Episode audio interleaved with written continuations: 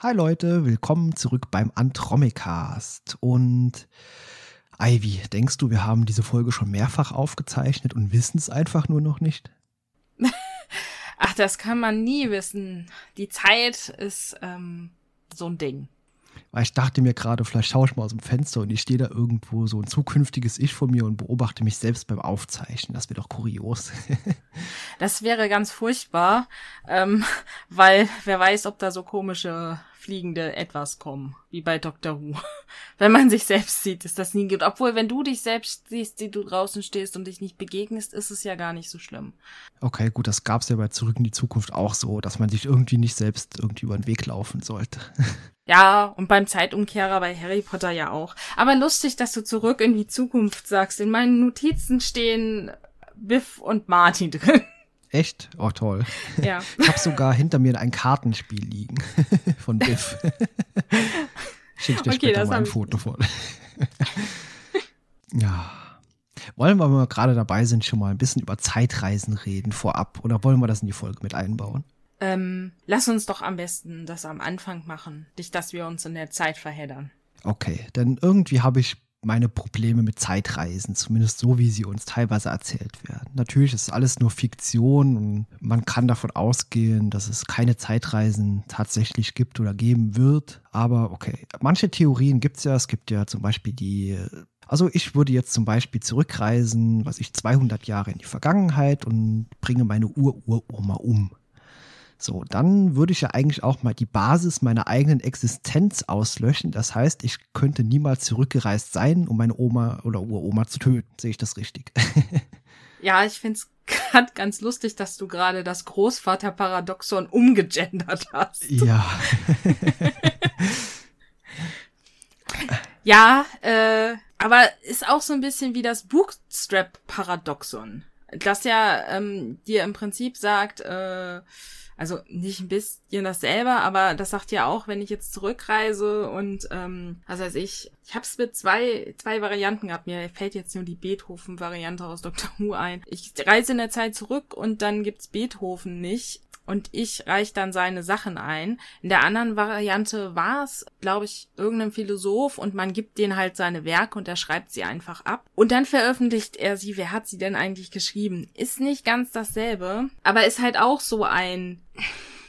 Wie funktioniert das dann? Wie kann es denn dann gehen? Wo ist der Anfang? Wo ist das Ende? Kann ich zurückreisen oder nicht? Ist es ja in dem Fall mit dem Großvaterparadoxon, wenn ich mich doch umgebracht habe. Aber das ist dann wieder die Variante, also die Frage, ist es eine Zeitlinie, die durchgehend ist und die so verläuft, wie sie verlaufen muss, oder zweigen immer wieder unterschiedliche Welten davon ab. Und wenn es dann verschiedene ähm, Paralleluniversen ist, dann ist es ja im Prinzip so, ich reise zurück, ich bringe meinen Großvater um. Das hat auf diese Zeitlinie, in der ich jetzt bin, einen Einfluss, aber letztlich kann es auf mich selbst gegebenenfalls keinen Einfluss haben, weil ich ja eine neue Zeitlinie gebildet habe. Genau, das ist die Theorie 2. Äh, das, was ich jetzt meinte, ist ja Theorie 1 noch und das ist ja auch quasi dasselbe, was wir hier zum Beispiel bei äh, der Serie TAS in Yesteryear sehen. Also Spock reist zurück, um sich selbst in der Kindheit zu retten. Aber da habe ich so ein Problem mit, denn es muss ja irgendwann mal einen Urspock am Beginn der Zeit gegeben haben, der überlebt hat, damit er überhaupt später zurückreisen kann, um sich zu retten. Ja, das stimmt. Aber ich muss sagen, dass die Folge bei mir schon an einer ganz anderen Stelle tatsächlich ein Problem hat, weil ich mir denke, okay, das hat jetzt nicht stattgefunden, weil Spock gar nicht da war, um zurückzureisen. Aber warum sollte er denn überhaupt ursprünglich zurückgereist sein? Weißt du, was ich meine? Hm, ich weiß, was du meinst, ja. Auf jeden Fall haben wir ja ein ähnliches Problem jetzt hier in Andromeda. Wie gesagt, zur Zeit Sachen sind immer interessant zu besprechen und wie gesagt, die Theorie 1, also dieses kontinuierliche Zeit, das ist ein bisschen problematisch. Vielmehr würde vermutlich das Sinn ergeben mit den ständig abzweigenden Parallelzeitlinien. Also das würde vermutlich und ist auch vermutlich deutlich leichter zu verstehen als das andere. ja, ich bin mir da immer nicht sicher. Also ich muss dazu sagen, mich ich sitze da immer da so, okay, welche Variante ist es denn jetzt? Und irgendwie, ich weiß nicht, welche ich besser finde. Aber bei Star Trek werden uns doch sogar mehrere gezeigt. Da gab es doch die eine Folge, boah, ich habe jetzt nur den Namen nicht auf dem Schirm, wo am Ende aus verschiedenen Zeitebenen ganz viele Enterprises erscheinen. Ja, das ist, kam jetzt auch nicht drauf, welche Folge das ist. Dabei habe ich sie erst letztens geguckt. Und zwar, das ist die, wo Spock, äh, Spock sage ich jetzt schon, wo Worf ja irgendwie durch was auch immer in dem Shuttle ankommt und am Ende mit Diana verheiratet ist und beim nächsten Mal dann zwei Kinder auch noch mit ihr hat und es keinen Alexander gibt. Genau, da ist es ja die Variante mit verschiedenen ähm, Parallelwelten. Genau, richtig. Ja, aber wie gesagt, bei Star Trek werden uns ja wirklich mehrere Dinge gezeigt. Zum Beispiel sieht man ja auch, da diese kontinuierliche Zeitlinie wird uns da ja ebenso gezeigt. Ob das jetzt hier Star Trek 4 ist, wo sie in die Vergangenheit reisen, um Wale zu holen und so. Das ist ja auch wieder genau das Gegenteil dann von dem, was wir bei dieser einen TNG-Folge sehen. Ja, ich bin mir auch bei Andromeda noch nicht ganz sicher, wie es ist. Ich habe ja vorletzte Woche mir verschiedene Folgen, muss ich zugeben, aus späteren Staffeln angeguckt, weil die quasi, also zum Teil einen Bogen zueinander auch führten. Und da war auch eine Zeitreisefolge dabei und ich weiß, dass es auch noch mindestens eine Zeitreisefolge gibt, beziehungsweise eine Folge, wo Zeit ein Element spielt, Zeitverschiebung. Und ja, das ist, ich bin mir da noch nicht sicher, welche Variante bei Andromeda tatsächlich die richtige ist. Gut, hier laut der Folge ist es vermutlich Variante 1. Also wenn man jetzt mal einfach nur die Fakten nimmt, die uns jetzt erzählt werden, aber. Na, die, die Frage ist natürlich, ist es Variante 2? Oder gehen Sie davon aus, dass es Variante, äh, Variante 1 hast du gesagt. Oder gehen Sie davon aus, dass es Variante 1 ist? Aber ja, ich muss auch gestehen, ich habe vergessen, was Variante 1 und was Variante 2 war. Zeitreisen neigen dazu, mich zu verwirren. ich glaube, dafür sind sie erfunden worden. das stimmt. Ja. Aber interessant sind sie alle Male. Wie gesagt, Variante 1 ist diese kontinuierliche Zeit, die genau. manipuliert werden kann. Und Variante 2 ist das mit den sich verändernden und weiterentwickelnden Zeitbaum quasi, der jede Entscheidung ja. tut quasi einen eigenen Strang.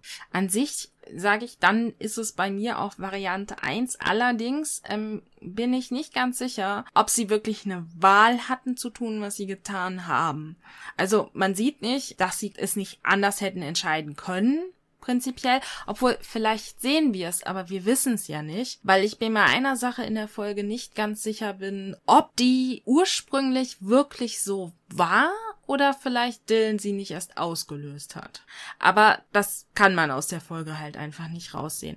Aber ich bin mir halt nicht sicher, ob sie wirklich eine Wahl hatten oder ob die Ereignisse nicht gesagt hätten, sie müssen sie sein. Wobei, wenn ich mich versuche, an eine bestimmte Folge zu erinnern, würde ich sagen, dass bei, wahrscheinlich bei Andromeda, vielleicht ist es da noch nicht so gedacht, aber prinzipiell die Zeitlinien sich verändern, veränderbar sein sollten. Ja, gut, wir werden sehen, was da, was uns noch in Zukunft erwartet. Ich glaube, selbst die übernächste Folge Folge hat schon wieder irgendwas mit Zeit zu tun. Ja, ich weiß nicht, ob es die über, aber bald, genau. Wobei, da finde ich es noch leichter, weil bei der Folge ist es für mich nicht wirklich Zeitreise. Also es ist was mit der Zeit, aber man kann sich darüber streiten, ob es eine tatsächliche Zeitreise ist oder bloß ein sehr interessantes Telefonat, also mit mit Übergang, aber ja, naja. Greifen wir nicht zu weit vor. Wir werden sehen. Aber was wir auf jeden Fall hier sehen, ist gleich Trends auf dem Pilotenstuhl. Aber vorher haben wir, glaube ich, noch ein Zitat. Ja, wir haben vorher auch einen Folgennamen. Ja, dann hau den mal raus. ähm, also Heute besprechen wir die Folge Die große Schlacht, im Englischen Angel Dark, Demon Bride. Erstausstrahlung war am 6.11.2000, am 3.10.2001 in Deutschland. Der Autor war Robert Hewitt Wolf. Und ich finde, das merkt man der Folge an manchen Stellen auch an, dass er da seinen Einfluss hat. Dazu werde ich später noch was sagen, wenn ich dann zu meinem Fazit komme, spätestens. Und der Regisseur war Alan Eastman. Genau, Alan Eastman hat ja auch die vierte Folge schon Regie geführt und Robert Hewitt Wolf ist auch derselbe Drehbuchautor, der die beiden Pilotfolgen gemacht hat, die wir ja ganz gut bewertet haben. Genau, und Robert Hewitt Wolf ist ja auch der Mensch, der ja auch wirklich an Andromeda für die ersten Staffeln sehr dran beteiligt ist. Das heutige Zitat lautet, die Himmel brannten, die Sterne weinten, und unter der Asche der Unendlichkeit Hoffnung, verunstaltet und blutend, aber doch noch atmend. Ulla Temper, Poetess, Klagelied auf das Commonwealth. Ulla Temper war eine Veteranerin und eine bedeutende Dichterin ihres Volkes. Okay, ja, interessant zu wissen, auch wenn man vermutlich nie erfährt, wer genau das dann im Detail war. Ja, vermute ich auch. Es sind einfach nur so Namen rausgehauen, die durch irgendeinen Generator oder so erfunden wurden. Aber komm, ein Zitat hatten wir schon von einer Person, die erwähnt wurde, dessen Nichte vorkommt, die selbst noch vorkommt. Na, mal sehen. Gut, als nächstes sehen wir dann Trans. Irgendjemand hat die auf den Pilotenstuhl gesetzt und ich dachte mir so, äh. Na komm zu, der irgendjemand war eindeutig Tier. Ja, vermutlich schon. Aber Baker ist auch nicht so ganz unbeteiligt. Die steht zumindest auch daneben und man spricht ihr gut zu, dass sie das doch mal versuchen könnte. Was hältst du davon, dass man Trends dorthin setzt? Also, sagen wir es mal so. Meine Seite, die ganz unbedarft an Trends herangeht, hält das tatsächlich nicht für die dümmste Idee aus, aufgrund der Argumente, die Tier später noch nennt. Also an sich, ja, natürlich ist es schwierig, aber gut, wer hätte denn damit gerechnet, dass passiert, was passiert? Mein nicht so unbedarftes Hirn weiß, warum das nicht gut laufen kann. Aber das kann von Ihnen ja niemand wissen. Wahrscheinlich könnte es Trans wissen, aber. Das hätte man vielleicht wissen können, denn also in meiner ersten Fahrstunde bin ich nicht direkt im Berufsverkehr übers Frankfurter Kreuz gefahren. Also das ist man richtig. hätte ja auch mal klein anfangen können hier.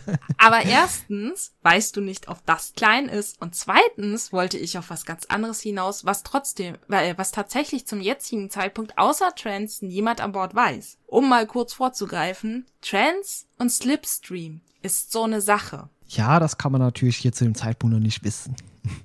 Genau.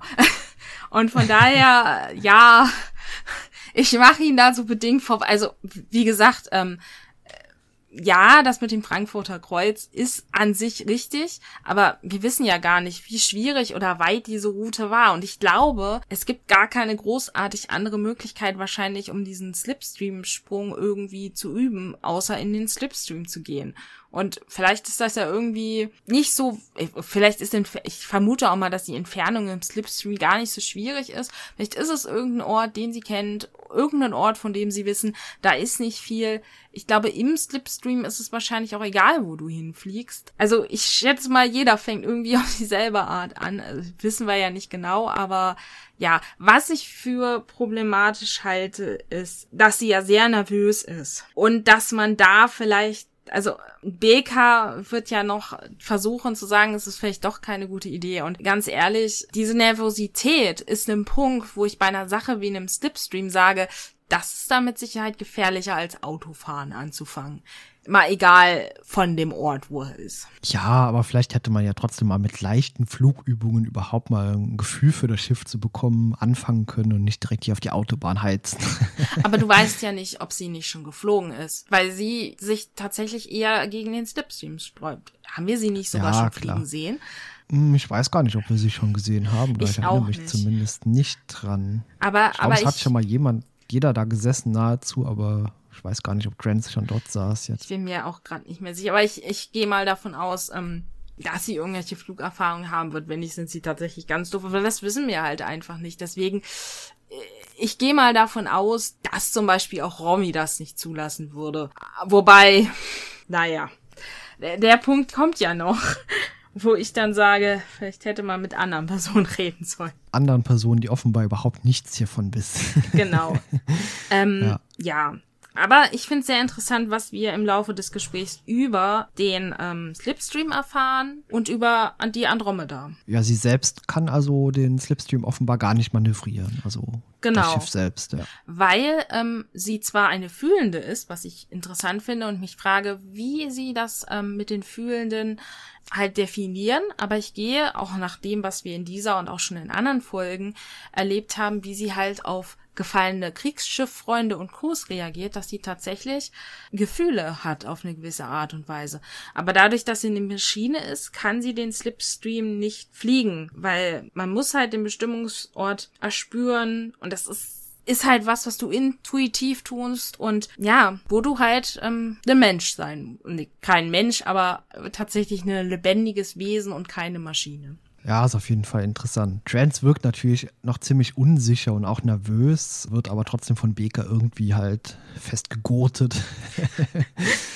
Ja, ich meine, sie redet ihr ja auch gut zu. Sie meint ja auch, dass Trans ja bisher schon so tolle Sachen geleistet hat. Sie hat unbekannte Spezies operiert und aus Erde und Keimen hat sie Nahrung hergestellt und verglichen damit wäre der Slipstream ja total leicht. Aber ja, sie meint, das möge vielleicht auf Beka zutreffen, aber für sie selbst sind Pflanzen und Leute leichter, weil das das ganz anderes ist. Der Slipstream, der lebt halt nicht im Gegensatz zu Pflanzen und Menschen. Und das sind halt halt Schalter und Hebel und das, das liegt dir nicht. Ja, das hätte man vielleicht natürlich vorher bedenken können. Man hätte vielleicht auch einfach mal akzeptieren können, wenn jemand Zweifel hat. Ja.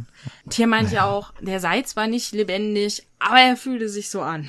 Ja. Ja, Tier meint natürlich auch, dass es vielleicht sogar für später irgendwann mal wichtig sein könnte, dass Trans das lernt, zu navigieren für irgendwelche Notfälle aber ich, das ist halt die Stelle, wo ich ihm wirklich zustimme. Weil, wer weiß denn, was passiert? Und wenn vielleicht Trans oder irgendjemand anders ähm, ihre letzte Chance ist. Irgendjemand kann ja immer mal die letzte Chance aus welchen Gründen auch immer sein. Also ich halte es tatsächlich für wichtig, dass sie weiß, wie man den Slipstream fliegt sie muss ihn ja dann nicht mal ständig fliegen, aber zumindest, dass sie es mal gemacht hat. Weil das ist ja auch irgendwie was, was du können musst. Wir sehen ja immer, wie sie da so rum navigieren und das ist ja, was wir sehen. Die Frage ist, wie ist es, wenn du drauf sitzt? Aber ja, hier meint ja auch, dass der Slipstream sich verändert und verschiebt und dass man das halt als Pilot vorhersehen muss. Und ich finde es tatsächlich noch schlimmer, dass in dem Notfall, wenn vielleicht auch niemand anders außer Trans auf der Brücke ist, der navigieren kann, weil der Rest der Crew kann ja zu Teilen woanders sein, die ist ja nun mal auch nicht so groß.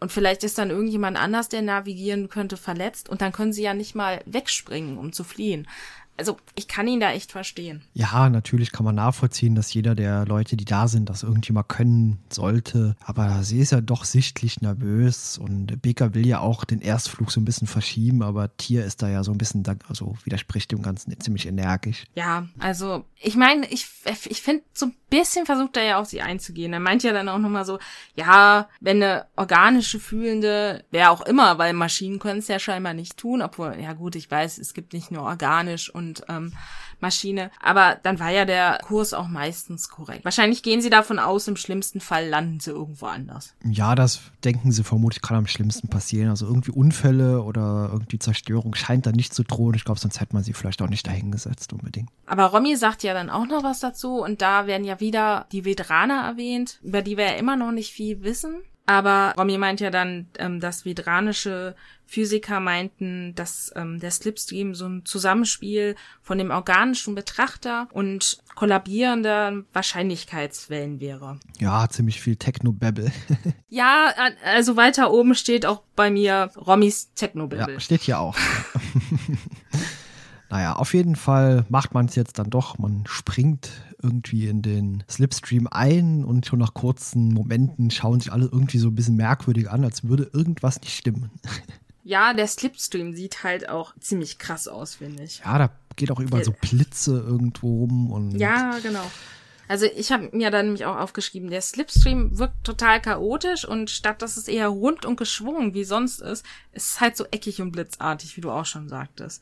Und es wirkt irgendwie, als würde er jeden Moment zusammenbrechen. Genau, dann ertönt auch so ein Alarm irgendwie und das ganze Schiff wackelt. Und ich finde ja auch interessant, Trans meint so, sie will halt wissen, ob das so sein soll, wie es ist. Und dann antwortet ihr Romy und meint dann ja, ja, ob sie schon vergessen habe, dass sie ähm, nicht mal navigieren kann. Aber sie bezweifelt das halt. Und ich frage nur, naja, also ich habe mir halt gedacht, die hat doch Romy gar nicht explizit gefragt. Das hätte ihr ja auch, also hatte ich den Eindruck, jemand anders sagen können. Naja, und ich frage mich halt, wie viel vom Slipstream kann Romy denn dann wahrnehmen? Weil wahrscheinlich ist das, was wir sehen, ähm, wenn die im Slipstream sieht, äh, sind, nehmen das tatsächlich nur als Visualisierung wir Zuschauer wahr.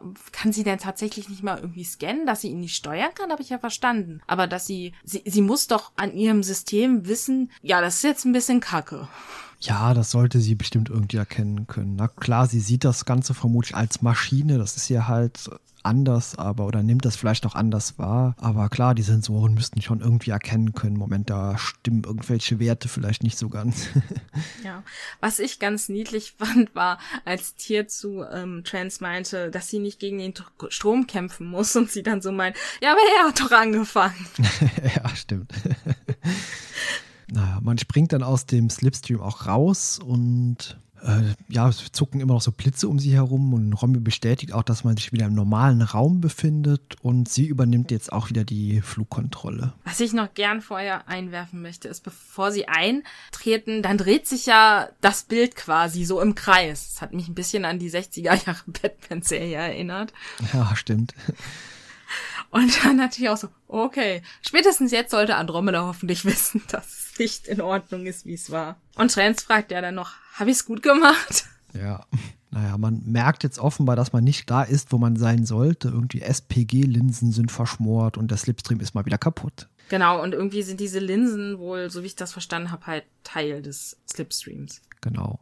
Und dann kommt auch schon unser verärgerter Captain an Deck und Trent läuft ihm entgegen und sagt, oh, tut mir leid und verlässt die Brücke.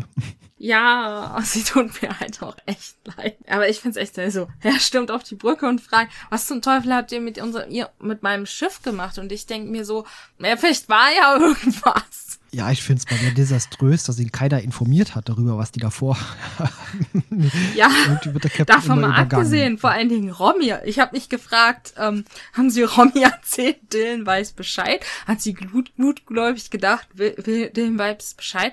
Aber warum fragt ihn auch keiner? Vor allen Dingen ist es ja sein Schiff und damit meine ich ja, er kennt sich von allen wir lassen jetzt mal Harker, äh, Harper als Ingenieur außen vor. Er kennt sich doch letztlich mit dem Schiff, abgesehen von Romy selbst, also beziehungsweise Andromeda, am besten aus. Also irgendwie. Und er hätte ihr das ja vielleicht auch eher mal beibringen können als Tier. Ich meine, ich muss echt hier loben. Also ich finde, er hat es tatsächlich. Das, was er ihr gesagt hat, abgesehen von dem Treibenden, dass sie es macht, fand ich, war ähm, ja schon nett. Er hat sie ja schon vernünftig erklärt, wie sie sich darauf einlassen soll und so. Aber ja, ich weiß nicht. Ich halte den für den besseren Lehrer. Und wie war es in der letzten Folge? Dass Baker die Maru geflogen ist, war besser, als hätte Dylan sie geflogen. Und im Prinzip ist es ja ähnlich. Dass Dylan es ihr beibringt, wäre vielleicht auch die bessere Lösung gewesen. Ja, eindeutig. Ja, Dylan macht jetzt auch so eine nette Geste hier, so, was ist denn hier los? So, hä? Ja, er wirkt so fassungslos. Ja, und dann haben und dann wir kommt der vor. Genau. Genau. ich habe es mir diesmal mal aufgeschrieben.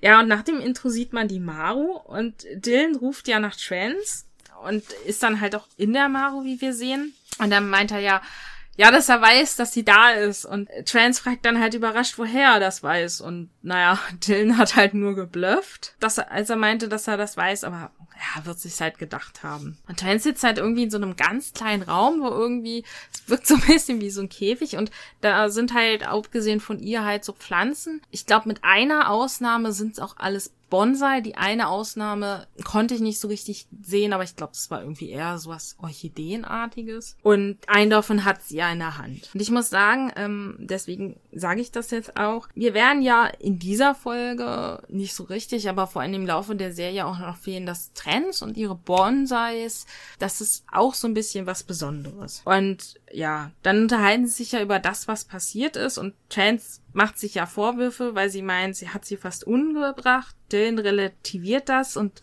meint, naja, das war ja nur ein Unfall, woraufhin sie da meint, halten Sie mich für blöd? Und er so, nee, nur unerfahren, hat er ja auch nicht Unrecht. Er sagt das auch so irgendwie so merkwürdig, so, nein, nur unerfahren. ja. ja, aber ich glaube eher, das ist so, ich, vielleicht hat er auch nicht so viel Erfahrung mit aufgelösten pinken Mädchen mit einem Schwanz. Also nein, aber ja, es ist vielleicht für ihn auch so ein bisschen schwierig. Aber sie meint ja dann auch, ja, ihr passiert sowas ständig und meint ja dann, ob Beker ihr von der Reparatur der Kaffeemaschine erzählt hat. Ja, als sie die Maru fast zerstört hat. Also sie hat die künstliche, die Generatoren für die künstliche Schwerkraft ja kurz geschlossen. Und das hat Beker ihm halt auch erzählt, aber sie meinte dann, ja, es wäre eh bald kaputt gegangen und ähm, das beim Beschleunigen passiert, wären sie halt alle tot. An der Stelle dachte ich so, ja, Trends hat ja, wie wir schon in der ersten Folge erfahren haben, unwahrscheinliches Glück. Und ich denke, das war auch in Gänsefüßchen Glück. Ja, gut, klar, natürlich. Vielleicht ist das mit Glück auch sogar noch weitreichender, als wir gerade dann äh, denken. Einmal, genau, deswegen Gänsefüßchen. Genau. Weil Baker ja. bezeichnet Trends ja auch als tollen Glücksbringer. Genau. Trans meint ja, ja, den versucht sie ja nur zu trösten, vorher noch. Und dann lobt er ihr ihre Fähigkeiten als Ärztin.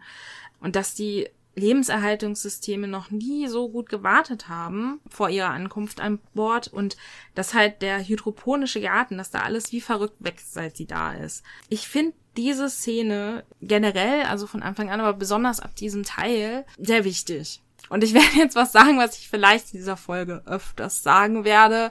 Ich will nicht zu weit, weit vorgreifen, aber ich finde halt, man merkt auch besonders an der Szene, wer sie geschrieben hat. Und der Weg, den die Serie nimmt, ist ja irgendwann nicht mehr der, der ursprünglich geplant wird. Aber zum Beispiel auch bei Trends sind so gewisse Dinge gleich geblieben. Es sind nicht hundertprozentig dieselben, aber sie sind gleich geblieben. Und ich finde halt, ähm, dass, dass wenn man es rückblickend betrachtet, in dieser Szene auch sehr, ja, deutlich rüberkommt. Und Transalter erzählt halt, ja, das seien halt Pflanzen. Pflanzen sind einfach. Man muss sie gießen, Unkraut jäten, manchmal muss man einen Baum düngen, manchmal muss man ihn beschneiden. Und ich finde halt wirklich auch das, Pflanzen und Trends, Menschen und Trends, Wärme, Leben, ist, es passt halt einfach. Ja, ist voll ihr aber, Ding. Ja, das, ja, ja. um es mal so auszudrücken, genau. Genau. Und ja, aber alles andere, Maschinen und Raum und Zeit, das findet sie manchmal ziemlich kompliziert. Ich finde da ihre Wortwahl auch interessant, weil sie meint ja manchmal ziemlich kompliziert. Ich sag nicht grundsätzlich. Dylan meint ja dann so, ja, als er mit der einführenden Astrophysik anfing, ging es ihm genauso. Und als sie nachfragt, ja wirklich, oder irgendwie so, da meint er so, ja, nee, es war ein Witz. Und ich denk mir so, warum? ja. Was sollte ihr das jetzt helfen? Vor allen Dingen, wenn er dann auf ihre Frage so ehrlich ist und sagt ja. Und ich denk mir so, warum? Ja, und dann hm. verarscht er sie jetzt auch noch, ja. Toll. Naja, plötzlich wackelt's dann und Dylan sagt, oh, wer fliegt jetzt schon wieder? Ja. ja. Aber Gott sei Dank fliegt gerade niemand weiter, denn auf der Brücke erfahren wir jetzt, dass man irgendwie in einem Minenfeld gelandet ist. Ja, und Dylan dann noch so, ja, während einer nicht genehmigten Flugstunde. Aber Tier sagt zumindest, dass er die Kritik annimmt. Ich war stolz auf Tier. Ja, finde ich auch gut, dass er mal zu seiner Kram steht, den er macht. ja. ja. Und die Andromeda weiß ja zumindest inzwischen, wo sie sind in der Milchstraßengalaxie im Orionarm und zwar genau am Hexenkopfnebel. Ja, und hier komme ich jetzt schon wieder mit meiner alten Meckerstunde, denn eben haben wir Romy noch gesehen auf der Brücke stehen, jetzt sehen wir Andromeda auf dem Monitor, beide haben aber dasselbe an und da tue ich mich immer noch schwer mit. ja, also im Prinzip sind sie dieselben, aber sie können sich manchmal streiten. Ich habe beschlossen, es so zu sehen, wie es irgendwo stand. Ja, ich finde das ja wirklich in Ordnung, aber man hat sich hier einfach, glaube ich, keine Mühe gegeben. Anfangs hat man Andromeda immer gezeigt, halt mit ihrem besonderen Outfit, das halt so eher nach Uniform aussah. Und Romy zeigt man jetzt immer so ein bisschen freizügiger gekleidet. Das sieht man jetzt hier auch wieder. Und hier macht man jetzt einfach den Unterschied nicht. Also das sah wirklich so aus, als hätte man sich einfach nicht die Mühe gemacht, zwischen den unterschiedlichen Charakteren hier mal die Kleidung zu wechseln, um die auch eindeutiger wieder hervorzuheben. So wirkt es auf mich manchmal. Hm, vielleicht war Andromeda einfach eifersüchtig und hat sich gedacht, ich mir jetzt auch mal was zeigen. ja, ich glaube, das ist auch vielleicht so, so ein bisschen schwierig. Vielleicht ist es auch manchmal so, dass man sich vorher nicht entschieden hat, beziehungsweise ich weiß auch nicht, wie das Budget war und man sich einfach gedacht hat, okay, wir drehen das jetzt es passt gerade hintereinander und dann ist Umziehen und so blöd. Ja, entweder das oder es ist einfach wirklich nicht aufgefallen oder es hat niemand interessiert. Ich meine, klar, die Schauspielerin ist dieselbe, die spielt aber halt zwei verschiedene Charaktere und dann soll man die auch irgendwie versuchen, ein bisschen zu trennen. Naja. Ja. Naja, es ist. Ich glaube, das Thema hatten wir schon in der ja, ich weiß. Folge. Ich weiß.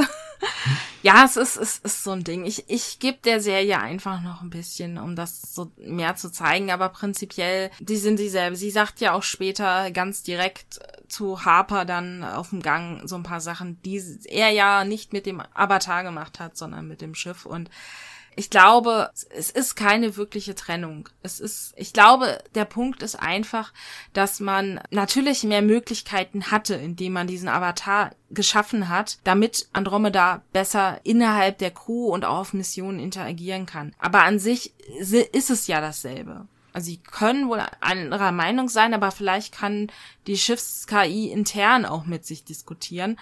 Deswegen, ich bin jetzt momentan für, es ist dasselbe. Und wir gucken mal, wie es weiterläuft. Also ich habe auch gar kein Problem damit und ich finde das sogar irgendwie eine interessante Entwicklung, wenn man so einen Computer, so einen Schiffscomputer ausgliedert in so eine eigene Form. Aber sagt, erstens kam es für mich ein bisschen zu früh. Vielleicht hätte man damit noch ein paar Folgen warten können, bis wir überhaupt mal kennenlernen und vielleicht auch mal die so die Zweifel der KI kennenlernen und vielleicht auch so ein paar Sehnsüchte nach vielleicht einem Körper. Das hätte das für mich ein bisschen, bisschen schöner gemacht. Aber die Frage ist, so ungewöhnlich scheint das ja mit dem Avatar auch nicht zu sein. Ich weiß nicht mehr genau, wie es ist, wenn uns später nochmal andere Avatare begegnen. Ich weiß nur, es kommt vor, aber ich weiß nicht, ob es die von Anfang an gab oder es Harper zum Beispiel war.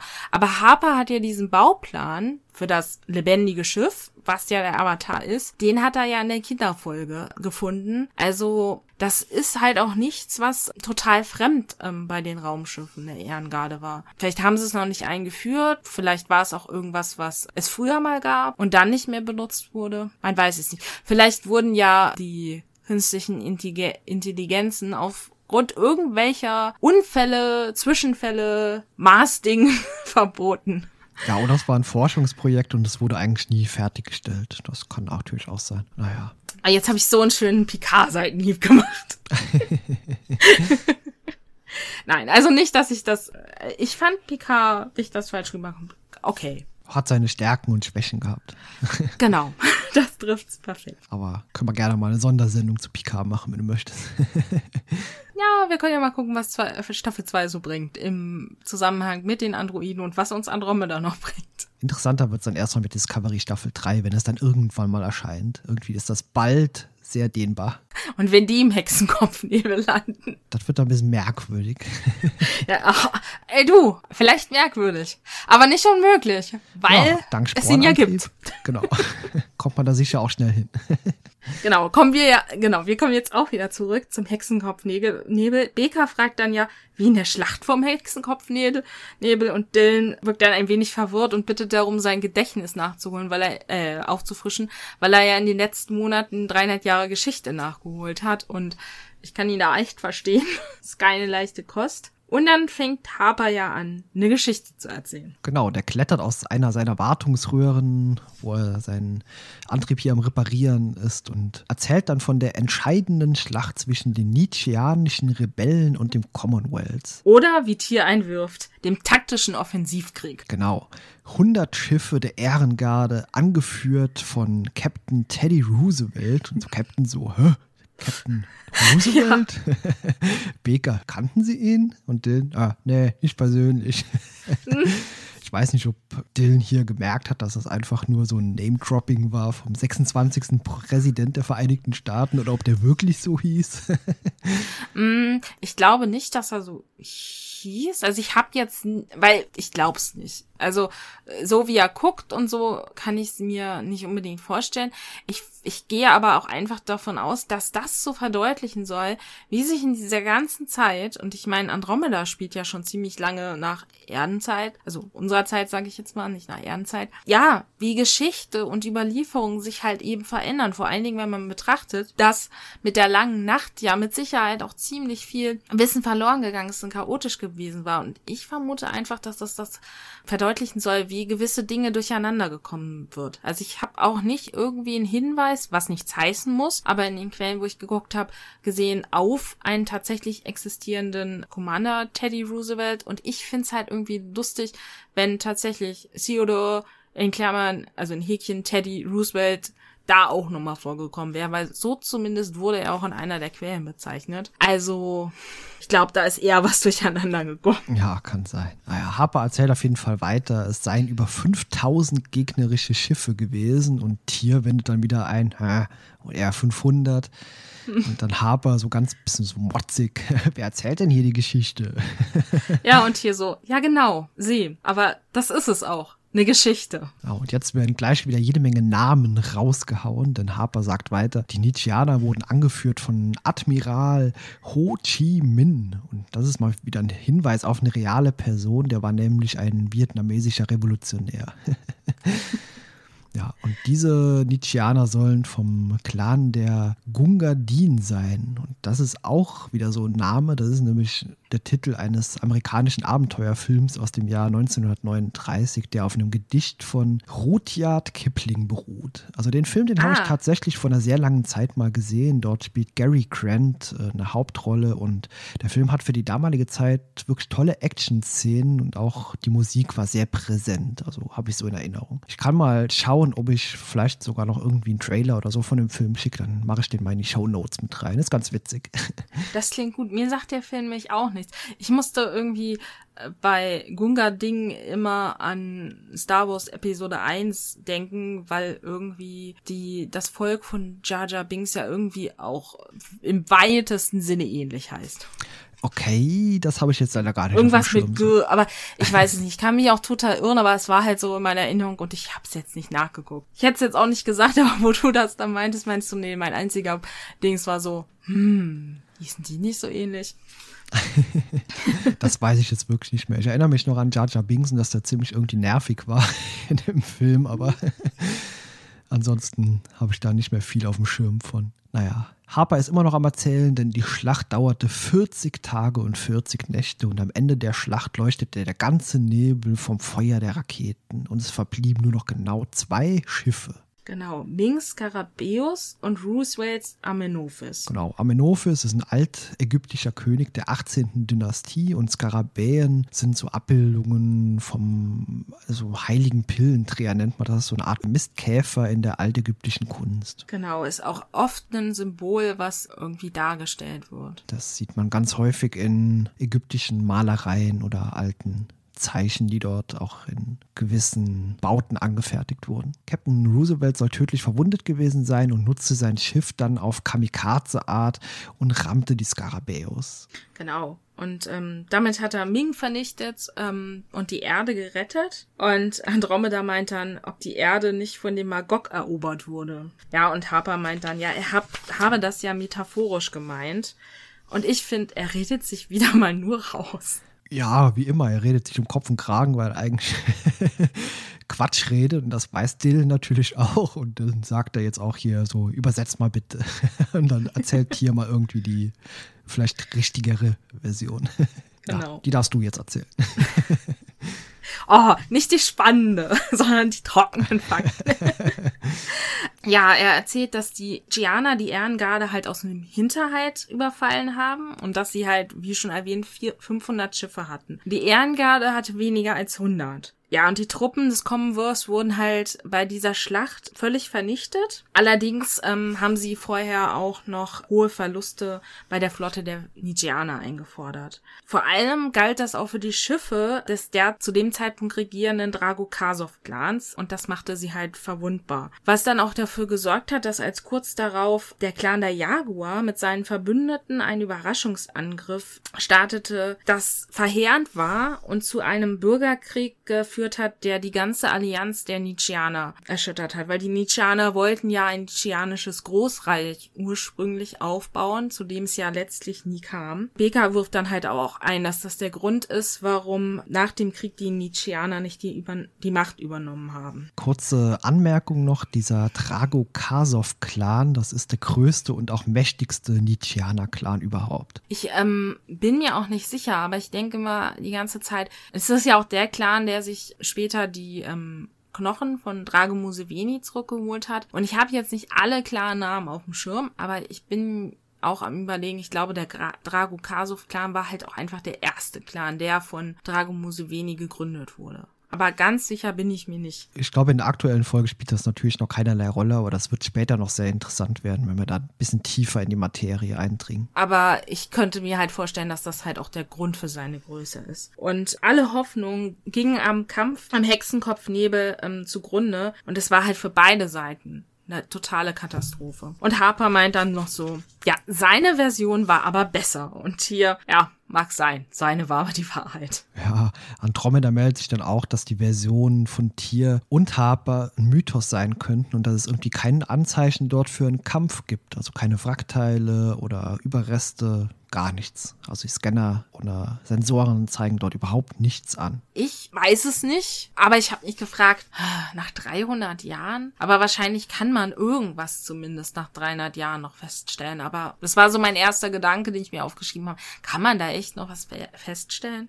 Ich kann mir das sehr gut vorstellen, wenn da keine irgendwie eine Schwerkraftquelle ist, die das Ganze ansaugt, glaube ich, verbleibt das an der Stelle für ewig und also immer und ewig. Okay, das macht Sinn. Okay. Hm, Habe ich mir so erklärt. Also ich habe mir die Frage natürlich auch gestellt und es wurde jetzt nichts von äh, irgendwie Planeten oder Sonnen oder so in der Gegend dort erzählt oder gesagt. Naja, deswegen kann ich mir gut vorstellen, dass es einfach dort verbleibt. Das wie im, okay, jetzt vergleiche ich es mir jetzt gerade in den Fall, egal.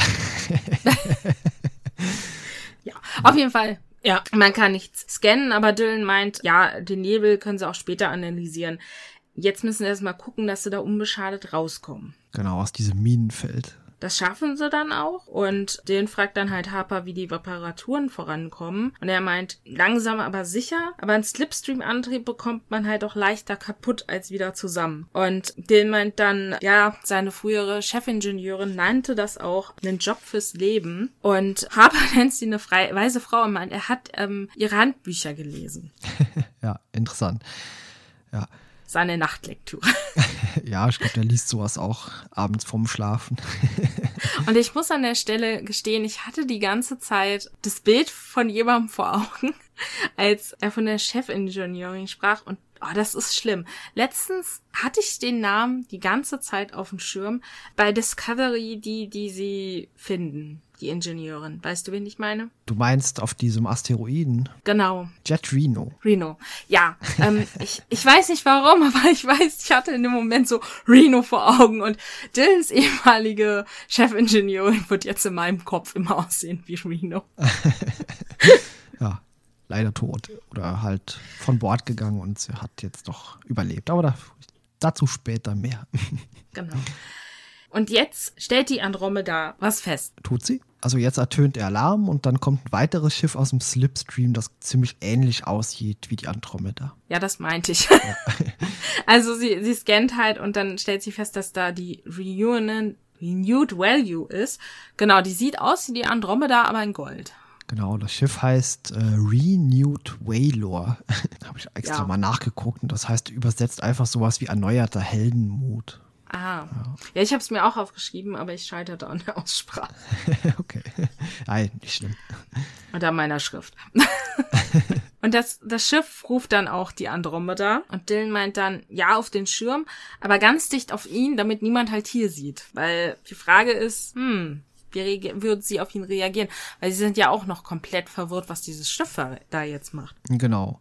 Und dann sehen wir auch schon den Captain, beziehungsweise die Kapitänin, nämlich Captain Jessica. Genau, und die ist total davon überrascht, dass sie Dylan sieht, weil sie dachten, er wäre tot. Es sind 13 Monate vergangen, sagt er, seit der Schlacht an Hephaistos. Genau. Hast du eine Ahnung, welcher Spezies Captain Jessica angehört? Nein. Und das habe ich halt auch die ganze Zeit gedacht, so, hm, was ist das wohl für eine Rasse? Ich habe keine Ahnung. Ich habe auch keinen Hinweis gefunden. Nee, ich habe leider auch nichts darüber finden können, aber sieht auf jeden Fall interessant aus. Ja. Sieht wie so ein bisschen Mischung aus Cardassianer und Bajorana. beides irgendwie so in eins gequetscht. Ja, sie hat auch ähm, auf ihrer Stirn ja so ein symmetrisches Symbol. Jetzt hat mein Hirn leider durcheinander gesprochen, ob das ein Stern war. Nee, ich glaube nicht. Also sie hat so eine geometrische Form oder irgendwie was in der Art auf ihrer Stirn, finde ich. Ja, es sieht aus wie so ein Stein irgendwie oder so, so eine Farbe halt. Ja, Dill meint dann ja, dass es wohl durch das schwarze Loch eine zeitliche Verschiebung gegeben hat. Und sie ist halt auch sehr froh, ihn zu sehen. Sie kämpfen seit über einem Jahr mit den Nietzscheanern und konnten sie nicht besiegen. Und sie hat halt jetzt Hoffnung, dass sie es mit seiner Hilfe schaffen könnten. Wobei ich mich frage, es ist ein Schiff. Okay, es ist die Andromeda, aber trotzdem. Und ja, auch ein Schiff kann einem Vorteil geben, aber. Ja, vor allem mit dem großen Captain Dylan Hunt. Er soll ja sowas wie eine Koryphäe gewesen sein. Ja, aber trotzdem ist es immer noch nur ein Schiff. Ja, natürlich. Also klar, es ist ein taktischer Vorteil, aber trotzdem. Wir erfahren jetzt auch, dass ein Admiral Stark alle Schiffe dorthin beordert hätte, die zur Verfügung standen und dass sie in zwei Tagen zu einem Ort springen oder fliegen wollen, also zur Nietzscheanischen Heimatwelt. Ich habe nur diesen Namen auch bei fünfmaligen Angucken nicht verstanden. Okay. Hast du darüber irgendwas gefunden? Ja, also wir erfahren später noch sehr viel von Fountainhead. Das ist halt wirklich der Ort, wo die Nietzscheaner auch entstanden sind. Ein Admiral Stark, du hast vergessen, wer Admiral Stark ist. Ja, dann erzähl uns das mal. Admiral Stark war in der letzten oder vorletzten Woche die Geberin des Zitats und die Tante von Sarah, der Verlobten von Dylan. Okay, interessant. Hatte ich jetzt gar nicht extra nachgeschaut, aber. Nee, aber ich wusste es halt noch. Weil ich ah, ja, beim okay. letzten Mal bei dem, also weil beim letzten Mal, aber weil ich es bei dem Zitat halt nachgeguckt hatte. Okay, gut. Ich hatte mich nur gefragt, ob das irgendwie Sinn ergibt, eine nietzscheanische Heimatwelt zu vernichten. Sind diese ganzen Clans trotzdem dort angesiedelt oder hat das nur einen symbolischen Wert für die? Ja, aber zu dem Zeitpunkt hatten sie ja tatsächlich die Allianz. Also nach diesem Schlag, der jetzt bei der Schlacht passiert, dann ähm, zerbricht das ja erst. Also bis zu dem Zeitpunkt schienen sie ja sehr, ja, sich nicht gemocht haben, was ja auch ihre Art einfach ist. Aber ich gehe davon aus, dass die vielleicht auch einfach ihren, selbst wenn sie da nicht alle gelebt haben mehr auf Fountainhead, wahrscheinlich auch ihren strategischen Stützpunkt hatten. Und das ist ein großer Schlag. Mich hat's ja so ein bisschen daran erinnert, wie man Kronos zerstören wollte in Discovery. Um, es ist mir irgendwie beim, beim letzten Sehen so durch den Kopf gegangen. Ah, warte, da war doch was. Aber, also ich könnte mir vorstellen, dass selbst wenn nicht ein großer Teil der Nietzscheaner da wäre, was ich nicht genau weiß, weil das weiß ich halt wirklich nicht, wie diese noch auf Fountainhead waren zu dem Zeitpunkt. Aber ich gehe einfach mal davon aus, dass es ein strategischer Stützpunkt war. Und ich glaube auch einfach, wenn deine Heimatwelt, die ich, wie ich mir vorstellen konnte, für die Nietzscheaner auch was mehr oder weniger Heiliges vielleicht hat, weil sie verehren ja auch die Knochen ihres Stammvaters, deswegen kann ich mir das vorstellen. Das löst ja auch was aus, wenn du das auslöscht. Und ich könnte mir vorstellen, dass vielleicht auch der Drago Kasov-Clan zumindest da war. Und allein des, der Verlust darüber hätte ja viel auslösen können. Aber ich habe mit dieser ganzen Schlacht hier und dass das überhaupt so abläuft, ein riesiges Problem. Erzähl. Nova-Bombe. Kannst du mir folgen? Eigentlich ja. hätte ein Schiff gereicht und man hätte diese ganze Flotte dort einfach in Grund und Boden sprengen können. Man, be man befindet sich dort an einem Nebel und es soll angeblich auch weit und breit nichts weiter geben. Sonst hm. hätte man dem Ganzen doch schnell ein Ende bereiten können. Zum einen, die Kraft der Nova-Bombe ist ja so stark, dass sie ein ganzes Sonnensystem auslöscht. Welches Sonnensystem würde sie denn auslöschen? Weil wir finden uns, also zumindest wenn, zumindest wenn wir jetzt ja, okay, ich bin jetzt gerade tatsächlich noch immer beim Hexenkopfnebel, aber ich weiß, worauf du hinaus willst, okay. Aber die Sache ist, die Andromeda hatte Nova-Bomben. Ich bin ja aber, und das hatten wir ja auch, glaube ich, so schon in der ersten Folge, nicht sicher, wie viele Nova-Bomben es tatsächlich gab. Vielleicht waren diese Nova-Bomben auch nur an Bord der Andromeda. Vielleicht ist das auch der Grund, warum sie äh, so glücklich sind, dass sie sie sehen. Ich habe an die Nova-Bomben nämlich gar nicht mehr gedacht. Aber das wäre durchaus möglich, weil, du hast ja auch nicht vergessen, es gab tausend Jahre keinen Krieg. Die waren nur noch präsent Prestige. Es wurde darüber nachgedacht, die Ehrengarde abzuschaffen, weil es keinen Grund gab. Weil sie eigentlich nur noch da standen und gut aussahen und sagten so, wenn irgendwas ist, sind wir da. Die waren ja alle nicht kampferfahren. Und ich könnte mir vielleicht sogar vorstellen, dass die Nova-Bomben dass die da gar nicht so viele hatten. Und es würde mich fast nicht wundern, wenn die im Zweifelsfall alle auf der Andromeda waren. Ah, ich meine, irgendwo gelesen zu haben, dass eigentlich jedes Ehrengardeschiff diese Nova-Bomben an Bord hatte. Ich weiß es das Müsste halt ich nochmal recherchieren, weil es aber, würde einfach ein riesiges Problem hier darstellen. Aber du weißt halt auch immer nicht, wo es dann jeweils war. Vielleicht hätten sie mal eine Nova-Bombe abwerfen können, wo gar nichts war. Aber ob sie das in jedem Fall hätten machen können. Und selbst Dylan hat ja am Schwarzen Loch so gezögert. Dazu kommt ja auch noch, dass die vedranische Heimatwelt, wie wir später erfahren, sich abgekoppelt hat. Das erfahren wir zwar so nicht, aber das war eine Entscheidung der Vedraner. Die haben sich selbst vom Slipstream genommen. Und ja, die standen dann, glaube ich, auch noch mal ein bisschen anders da. Ich konnte mir auch vorstellen, dass wenn jemand Nova-Bomben erschaffen hat, vielleicht es sogar die Vedraner waren, die wussten, wie es geht. Aber vielleicht wollten sie es frag mich nicht. Ich meine, Dylan war ja auch sehr zögerlich. Vielleicht hatten sie einfach die Hoffnung, es noch anders hinzukriegen. Vielleicht haben sie auch, das wurde ja in der letzten Folge erwähnt, was in der letzten Folge, also es wurde ja auf jeden Fall erwähnt, dass die, ähm, ja, das hat Tia in der Folge erzählt, dass die Nietzscheaner ja Menschen auch als Schutzschilde benutzt haben. Vielleicht waren da auch einfach menschliche Geiseln irgendwann an Bord, nach der ersten oder zweiten Schlacht. Man weiß es ja nicht. Ja, ich weiß auch nicht. Auf jeden Fall diese Nova-Bomben, mein, hm, ja, ist schwierig. Vor allem, wenn man dann merkt, okay, man kann diesen Krieg nicht mehr gewinnen oder man will trotzdem irgendwie alles hier beibehalten, dann sollte man vielleicht doch mal drüber nachdenken, sowas zu benutzen. Hm. Ich sehe es halt so. Ich hätte auch extreme Skrupel, eine Atombombe abzuwerfen. Sei es was ist. Wir wissen ja auch nicht, ob was neben der Vernichtungskraft der Nova-Bomben noch so mitkommt. Und ich, ich hätte wahrscheinlich auch eher Skrupel zu sagen, ich hau da jetzt so eine Nova-Bombe raus. Zumal da ja auch unschuldige Kinder vielleicht mit haben. Okay, wahrscheinlich nicht an einem Kriegsschiff, aber ich meine, sie sind ja jetzt auch an einem Punkt, wo sie die Heimatwelt der Nietzscheaner zerstören wollen. Vielleicht wollen sie da ja dann tatsächlich eine Nova-Bombe abwerfen. Ja, dafür braucht man aber keine 100 Schiffe dann. Da reicht doch eins, fliegt kurz rein, schießt das Ding ab und haut ja. wieder ab. Wie gesagt, ich will keine Massenvernichtungswaffen schönreden, aber man hat uns das Ding eingeführt. Ja. Aber ich meine, sie muss ja jetzt irgendwas machen. Sie, sie, sie haben ja einen Krieg, der vor 300 Jahren war, hingehauen sie müssen ja irgendwas sagen, warum das immer noch so ist. Und ich glaube, die Nova-Bomben sind doch einfach unter den Tisch gegangen. Wahrscheinlich hat die, wurden die genauso wie ich es getan habe, vergessen. Oh, Nova-Bomben, scheiße, da war ja mal was. War vielleicht auch nicht die beste Idee, Nova-Bomben einzuführen vom Schreibtisch, äh, vom Schreibtechnischen, weil du ja immer wirklich das Teil heißt, wenn du das werfst, hast du eigentlich kein Problem mehr. Ja, und selbst unser Captain hat ja noch eine an Bord. Ja, aber das hat dem Commonwealth ja, nicht, äh, Commonwealth ja nichts gebracht. Harper erkennt jetzt auf jeden Fall, Moment, die Schlacht am Hexenkopf. Wir sind hier? Ja. ja. Und hier meint, ja, und schneller als sie denken, stecken sie auch mittendrin. Sie sind nicht nur bei der Schlacht, sie sind in der Schlacht. So gut wie. Und jetzt versammelt die Crew sich auch auf der Brücke und besprechen die Lagen, äh, Lage hier. Und ja, es geht natürlich jetzt um Zeitreisen. Und ja. da dachte ich mir als erstes, was zum Teufel hat Refter für einen hässlichen Fetzen an? okay, der hat ja nicht dasselbe an wie ihr. Ist mir das echt entgangen? Nee, der hat irgendwie so, so einen braunen Überhänger irgendwie angehabt. Das sah irgendwie extrem scheußlich aus. Hat er nicht also, seine hässliche Kutte an, die er immer anhat? Mm, sah auf jeden Fall anders aus als das, was er sonst anhat. Irgend so ein oh braunen also, Überwurf. Das, das ist mir entfallen. Vielleicht wegen Bekas Zitat, was mir so gut gefallen ist, hat alles ausgeblendet in der Folge. Nein, das war ein Scherz. Aber ich mochte Bekas Zitat mit ihrem Daddy. Ich würde das gern reinwerfen. Beka meint halt Zeitreisen. Daddy meinte immer, lass dich nicht auf Zeitreise ein. Hm, gute Idee. Zu spät ja, man sieht im Hintergrund dann auch Harper, wie er irgendwelche Bestellungen macht oder irgendwas ja, kaufen also möchte. Ich, ich, genau. Ich habe erst überlegt, was genau macht er da? Und redet er jetzt mit den anderen? Aber was hat er in der Hand? Aber später ist mir klar geworden, dass da schon sein Videotagebuch anfängt. Das habe ich später auch nochmal extra kommentiert.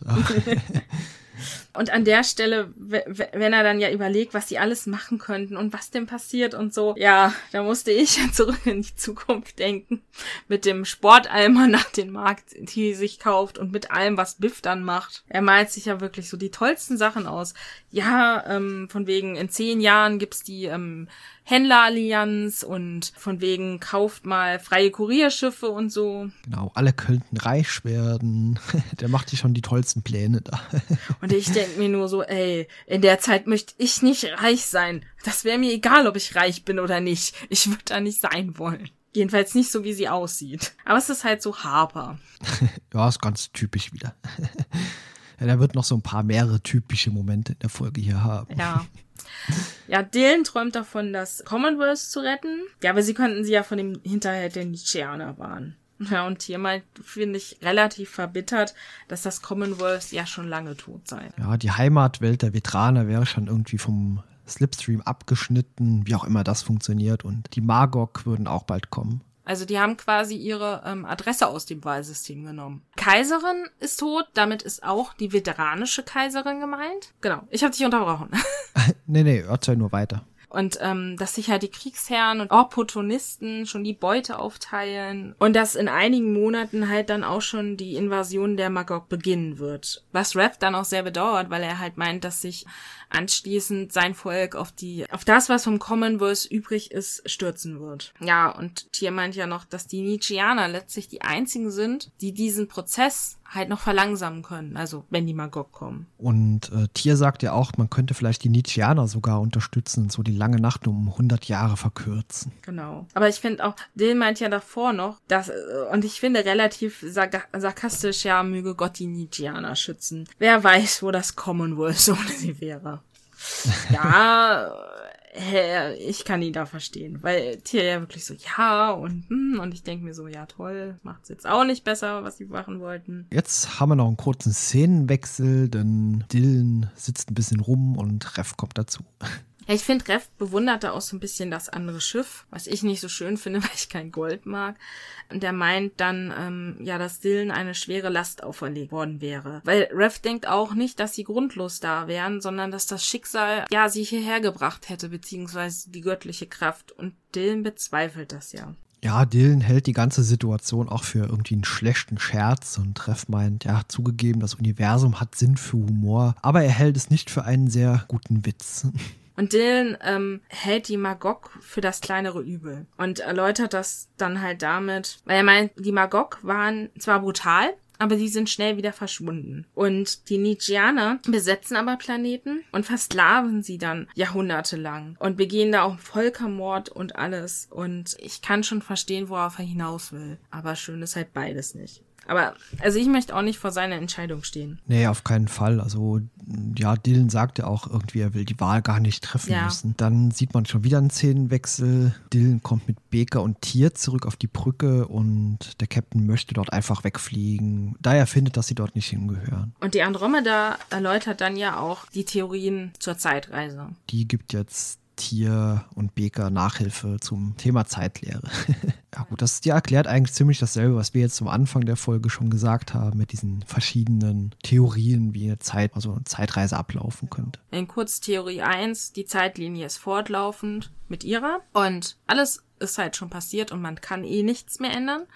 Theorie 2 wären die mit den multiplen Zukunftsmöglichkeiten. Und alles, was sie tun, hat einen Einfluss. Und wenn sie eine falsche Entscheidung treffen, kann es auch sein, dass Tier nicht geboren wird. Oder die Andromeda niemals aus dem schwarzen Loch gerettet wird. Und dann kommen wir ja wieder zu dem Punkt, wenn die Andromeda nie aus dem schwarzen Loch gerettet wurde, wie kommt die Andromeda da jetzt hin? Genau, obwohl hier alle beiden äh, Theorien gerade vermengt wurden irgendwie, aber das, der Fehler ist mir auch aufgefallen, denn wenn das Variante 2 ist und Tier würde halt niemals geboren werden, dann trifft das vielleicht nur diese Parallelgeschichte dann, aber nicht ihn selbst. Also das ist ein bisschen schlecht vielleicht auch nur übersetzt worden. Ja, das kann sein. Aber ich, es ist halt immer so ein bisschen, weil ich kenne auch die Varianten, man weiß es ja nicht, weil das Problem ist, wenn du eine parallele Zeitlinie hast und raus, manchmal hast du es ja auch, dass Leute rausfliegen, dann irgendwie. Das hatten wir ja da in der Folge auch mit Spock, dass niemand Spock mehr kannte nachdem Spock zurückgekommen ist, weil ihn hat es irgendwie nicht betroffen, aber er ist trotzdem in einer Zeitlinie, die falsch war, gelandet. Also es ist schwierig. Und ich, ja, ich sag, ich möchte nicht behaupten, dass da irgendwas falsch ist oder richtig, weil wibbly wobbly, timey wimey, man steigt da eh manchmal durch. Wahrscheinlich sind das irgendwie noch ganz andere Theorien und ja, Zeitreisen. sind am Ende nur Theorien. Ja. Genau. Ja, und ich weil glaube, sie wenn es Zeitreisen wirklich gäbe, gäbe es jeden Tag oder jede Woche irgendwie jede Menge Millionen Gewinner. Genau. Und weil sie halt nicht wissen, was zutrifft, dürfen sie keinerlei Risiko eingehen. Baker stimmt da auch zu, Tier auch, allerdings ziemlich widerwillig und meint dann halt noch, ja, ja, falls das Schiff repariert werden kann. Dann switchen wir zu Harper, der macht jetzt wieder ein Selfie-Video. Harpers historisches Logbuch. wie Harper die Welt rettete. Der erzählt jetzt ganz toll sein Videotagebuch, wie er die Andromeda sabotieren will, weil er findet, dass Dylan falsch entschieden hat. Und zu dem Zweck hat er ja die Andromeda jetzt erstmal geblendet, weil er eine Explosion im Nebel auslösen will. Genau, um die Nietzscheanische Flotte komplett zu vernichten. Genau. Er gibt auf seinem Videotagebuch auch noch Anweisungen an die Bildhauer. An der Stelle möchte ich gern einwerfen, ich hatte ja vorhin schon erwähnt, Robert Hewitt Wolf ist irgendwann weg und sein ursprünglicher Plan für Harper wird nie ausgeführt. Deswegen bin ich jetzt auch so offen und haue raus. Ja, ich finde, in die Richtung, in die er gehen wollte, ist das schon so ein bisschen ein Hinweis, soweit ich mich erinnere. Ich kann es ja leider nicht mehr nachlesen. Und ja, vielleicht hat ja irgendjemand Zugriff auf die Coda von unseren Zuhörern, weil ich die leider nicht mehr habe und weil die Webseite von Robert Hewitt Wolf tot ist. Das wäre toll, wenn die irgendjemand hätte. Ich hätte die gerne wieder. Also es ist quasi das, wie sich Robert Hewitt Wolf Andromeda vorgestellt hat. Ja, es wäre auf jeden Fall sicher sehr interessant zu lesen, was der ursprüngliche, also wie er ursprünglich geplant hat, Andromeda weiter laufen zu lassen. Genau. Bevor es am Ende so ein bisschen merkwürdiges Kuddelmuddel wird. Also gewisse Sachen weiß ich auch noch, aber halt nicht mehr alles. Und ich habe es auch damals nie richtig komplett gelesen, weil es sehr umfangreich und auf Englisch war, was ich zwar verstanden hätte, aber es war halt auch sehr umfangreich. Aber ja. Und das Gute ist ja an der Stelle, dass die Datenbank der Mahu, also ich bin jetzt wieder bei Harper, weiß, wann ihm sagen kann, wann die Nietzscheaner auftauchen und deswegen kann er ja ganz genau planen, wann er die Explosion auslöst. Dann switchen wir wieder zurück zu Dylan. Der erklärt jetzt per Com Captain Jeska, dass er für ein Jahr am Schwarzen Loch gewesen sei, aber für ihn nur wenige Sekunden vergangen wären. Gut, das ist natürlich eine Lüge und das erkennt die gute Frau auch, denn offenbar hat Dylan ihr was zu verheimlichen, weil er nicht direkt in die Augen gucken kann. Aber Dylan fragt auch nach, äh, nach seiner Frau Sarah und die hat sich offenbar eine Art Rettungsmission angeschlossen, aber mehr weiß sie darüber auch nicht. Genau. Aber er fragt auch nach der Crew und sie mag die, meint halt, die meisten hätten überlebt, weil, wie sie sagten, er die Nietzscheaner abgelenkt hat. Und er meint halt dann noch, dass zu befehlen, dass sie das Schiff verlassen sollen, halt die schwerste Entscheidung in seinem Leben war. Und kann ich auch verstehen, weil sie natürlich in diesen Rettungskapseln extrem hilflos gegenüber den Nietzscheanern waren. Ja, sie verabschiedet sich auch mit so merkwürdigen Worten, so einem Handzeichen, so, ah, vertrauen wir Dillen Hand. Ja, das fand ich ein bisschen komisch, aber okay. Sie meint ja vorher noch, ähm, sie, sie vertraut darauf, dass er, sobald er entscheidet, dass er es tun könnte, er ihr auch sagt, was los ist. Ja, es wirkt doch immer so, auch mit diesem Spruch, Vertrauen wir Dillen Hand, so man hebt ihn wieder auf sowas Gottgleiches mhm. irgendwie hoch, als wäre er so ein Überwesen, so, so ein Überkapitän mit einem tollen oder dem besten Schiff überhaupt. So ja, wirkt das immer. Ja. ja, aber es ist ja tatsächlich das Flaggschiff. Also wenn wir es jetzt, wenn wir jetzt nochmal zu Star Trek rübergehen, weil es fürs Erklären manchmal ja einfach ist.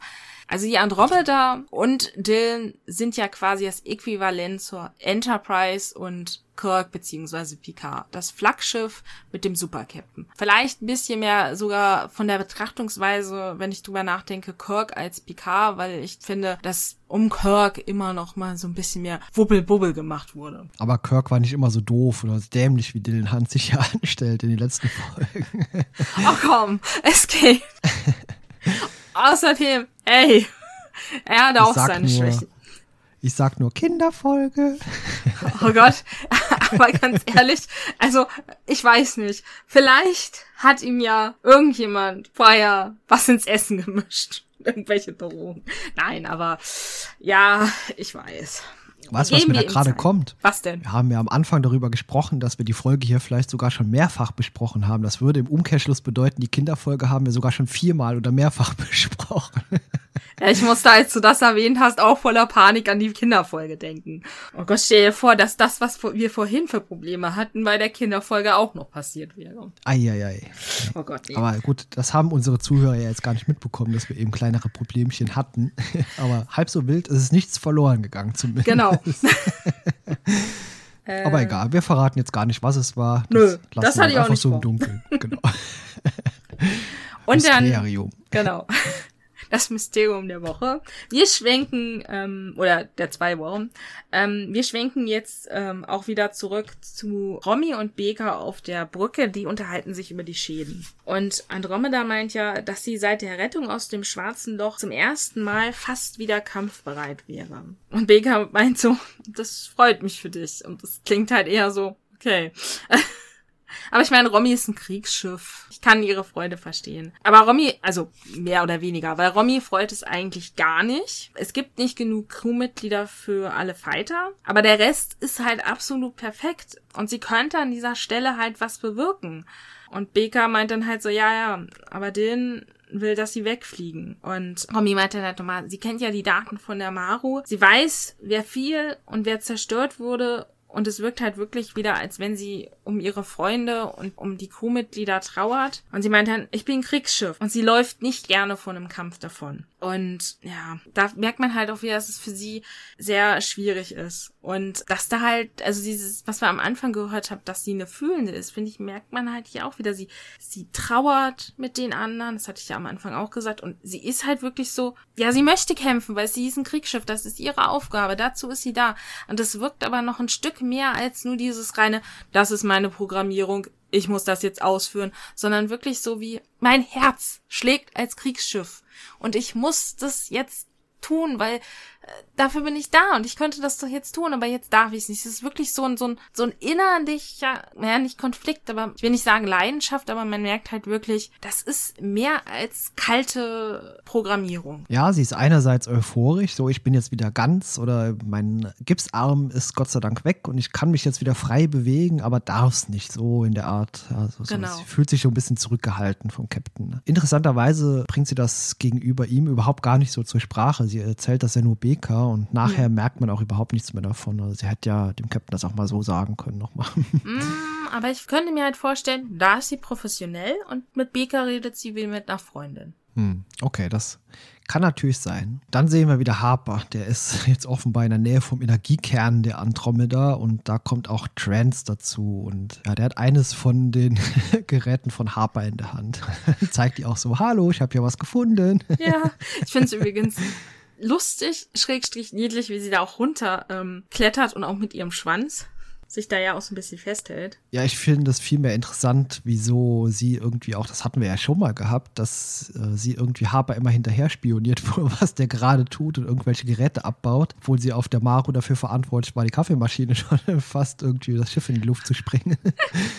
ja, aber ich sag nur Glück in Häkchen. Ich, äh, ja dass die Kaffeemaschine ist schon mit gutem Grund meiner Ansicht nach kaputt gegangen. Harper verhält sich auf jeden Fall auch irgendwie so ertappt und Trance hält ihm so eine Flexifolie hoch und er weiß natürlich auch ganz genau, was äh, der vorhat. Ja, sie, er leugnet ja erst noch und dann meint sie so, ja, ja, ich habe mir mal den Bauplan angeguckt. Und ja, hm. Trance will ihm auf jeden Fall das Gerät gar nicht mehr zurückgeben und Harper begründet seine Entscheidung auch, dass er sich über die Befehle vom Captain stellen will, wieder um die Ereignisse, also von den Erlebnissen auf der Erde erzählt er wieder. Das hatten wir ja, glaube ich, auch in der dritten Folge schon oder in der vierten war es, wo die Magog und die Nietzscheaner auf der Erde hier Unwesen getrieben haben. Er meint ja auch da er auch jetzt wieder, Dylan hat es ja vorher auch gesagt, dass die Nietzscheaner halt am schlimmsten gewesen wären. Trans vermutet, dass das an ihrer Stärke lag und dann meint Harper ja, nein, aber wenn's hart auf hart kommt, dann sind Nietzscheaner wie Menschen. Und Menschen sind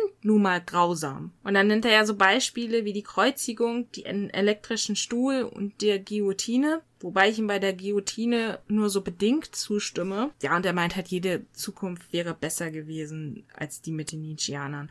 Ein kurzer Einwurf wegen der Guillotine.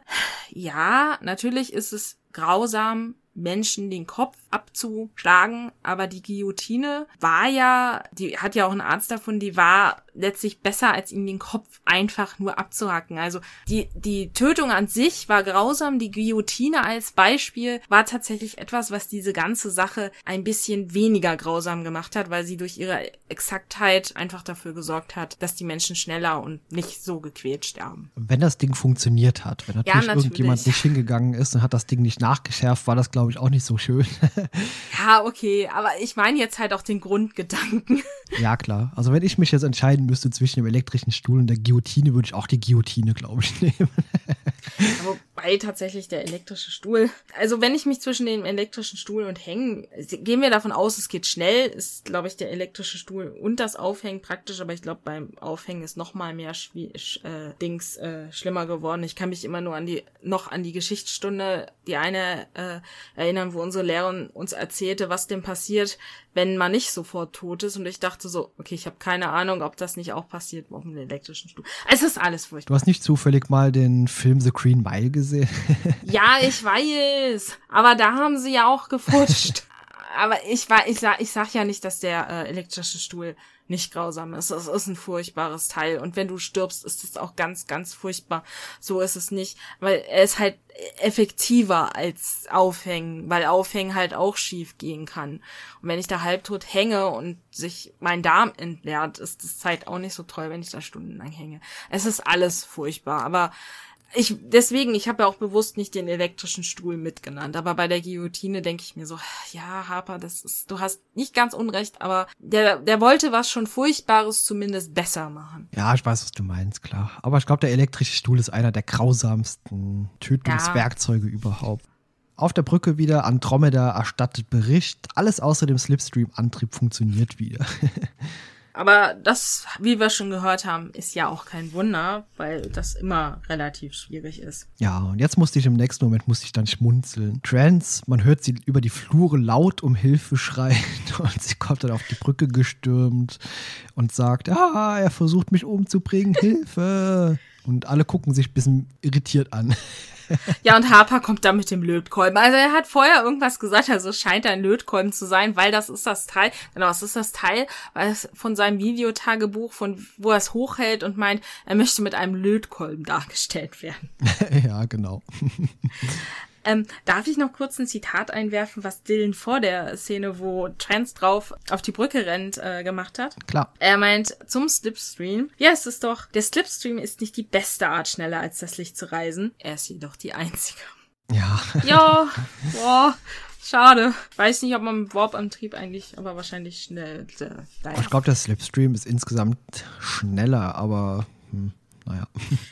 Aber hat aber auch so ein bisschen was von dem äh, Spurenantrieb.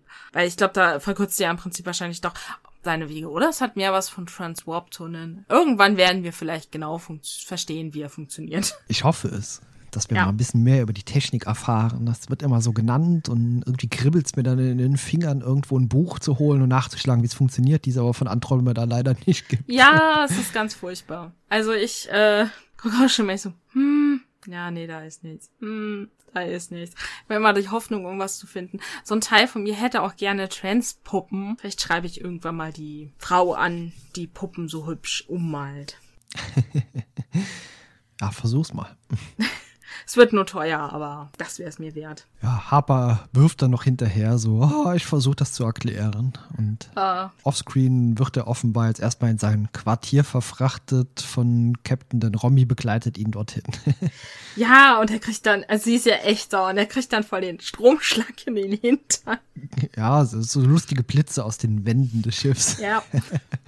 Und sie vergleicht ja das, was er auch getan hat, quasi damit mit dem Vertauschen, weil sie fragt dann, wie würdest du dich denn fühlen, wenn ich deine Organe vertauschen hätte wollen und dich außerdem versucht hätte zu zwingen, wichtige moralische Gebote nicht einzuhalten? Ja, und Harper findet es lustig. Ja. Ja, der kann jetzt erstmal in so einem Quartier bleiben. Er darf zwar alle Möbel umstellen, aber ansonsten darf er nichts mehr machen. Ja, vor allen Dingen, sie schubst ihn ja richtig rein und dann meint sie ja noch, dass sie ihm empfiehlt, sich nicht nochmal für sie unsichtbar zu machen, weil sie dann ja vergessen könnte, dass, er, dass es ihn gibt und er dann halt einfach verhungern würde. Genau. Nächste Szene. Jetzt sehen wir Beka, wie sie versucht, den Slipstream zu reparieren und dann kommt auch Tier dazu. Mochtest du die Szene, die jetzt kommt, auch so? Ich fand die witzig, ja. Erzähl mal. Tier fragt, ob er helfen soll und Beka ist ziemlich unglaublich, weil, naja, er hilft ja sonst nie und ob er das überhaupt kann. Und Tier meint dann so, ja, er kann blinden Gaussgewehr zerlegen und wir zusammenbauen. Er glaubt, er kann auch die Linsen kalibrieren. Die hocken dann so nebeneinander und dann ist da irgendwie so eine gewisse Anziehung, fast schon sexuelle Spannung in Häkchen. Also ganz so schlimm vielleicht nicht. Aber irgendwas ist das, weil sie gucken sich dann auch so an und dann meint Tier noch, ja, als Söldner äh, lernt man halt viel. Er kann auch kochen. Ich habe gewartet, dass er Beka zum Essen einlädt. Und Beka fragt dann, ob er nicht sauer sei, weil Dylan wegfliegen will. Und Tia meint dann, naja, wegzufliegen erhöht halt ihre Überlegenschancen und sei schon in seinem Sinne. Okay, hast du das wirklich so ein bisschen als Flirt verstanden? Weil das kam bei mir überhaupt gar nicht so ruhig. Ich glaube kein, ich, ich, also ja, ich, so ein bisschen halt. Weil vorher halt diese Szene irgendwie so wirkt, das wirkt so ein bisschen wie in diesen, äh, wie heißen die Filme, Screwball, ist, glaube ich, die Bezeichnung. Wie auch zum Beispiel solche Sachen wie bei Remington Steel dann später und so. Wenn du so eine gewisse, zwischen den Hauptcharakteren so eine gewisse Spannung. Ich hatte schon das Gefühl, dass man zwischen den beiden irgendwas vielleicht geplant hatte. So, es war nur so ein winziger Moment, wie sie sich angeguckt hatte, der auf mich so wirkte und dadurch dieser Punkt mit dem ich kann auch kochen und wie er sie anguckt auch so ein bisschen so wirkte. Er hat sie doch auch so ein bisschen an der Schulter berührt, oder? Mm, ja, ich glaube, also irgendeine Berührung war da, meine ich auch, auf jeden Fall. Mhm. Deswegen wirkt es halt auf mich so ein bisschen so, hm, okay. Es war, es war nicht extrem überdeutlich, das definitiv nicht, aber so ein bisschen hat es was. Und das fand ich halt an der Szene auch so ein bisschen witzig, so dieses so, okay.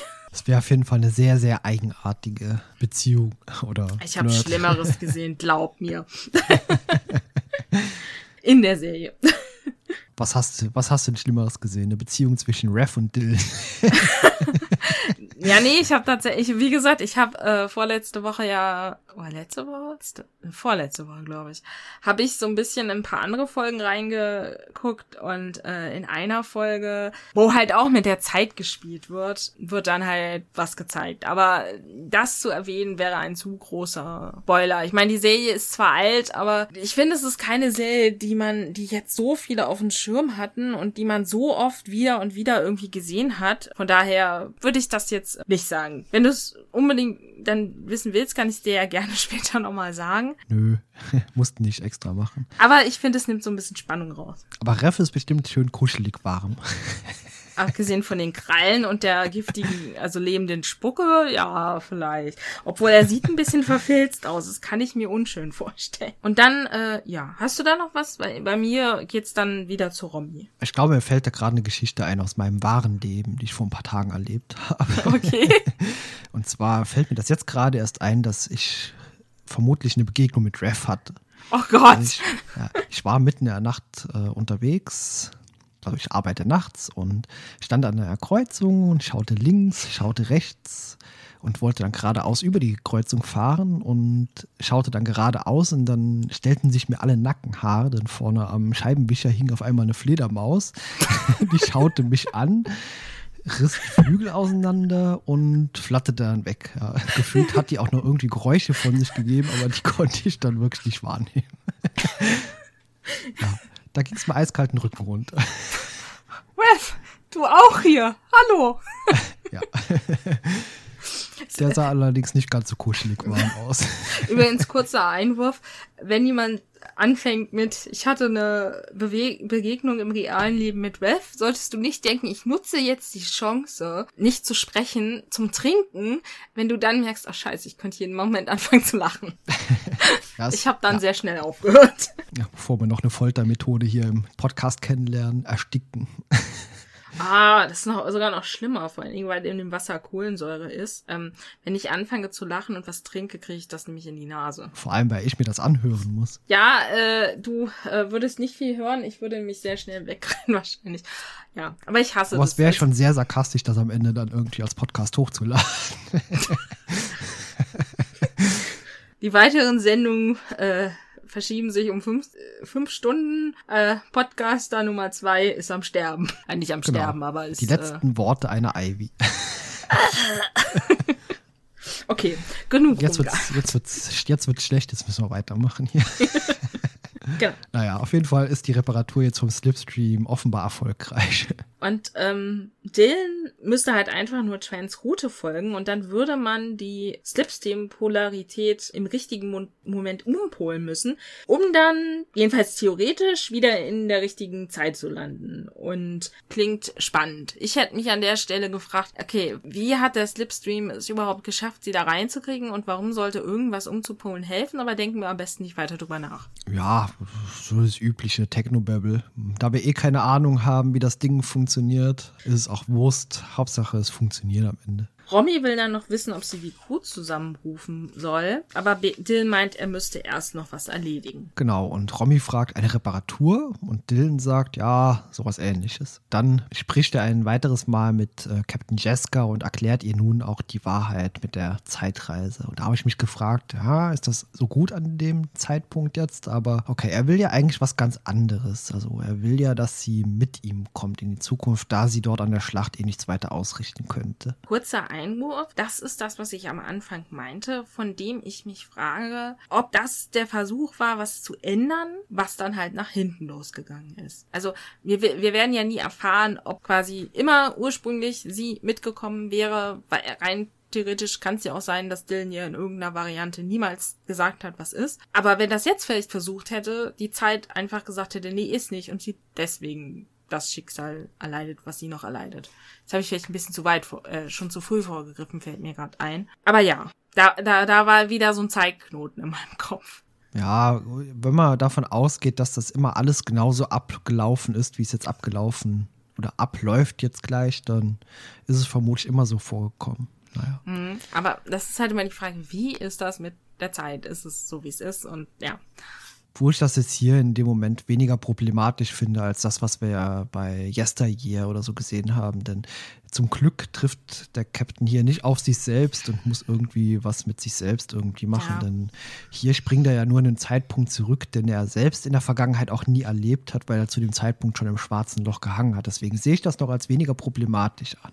Nee, problematisch auch tatsächlich in dem Sinne nicht, aber ich habe mich halt wirklich gefragt, so, weil sie ist ja nicht mit, also Dins Zukunft in 300 Jahren, Schrägstrich Gegenwart, ist ja auch irgendwie Vergangenheit und für irgendeine Zeitlinie und geht das und Dings und äh, Zeitreisen.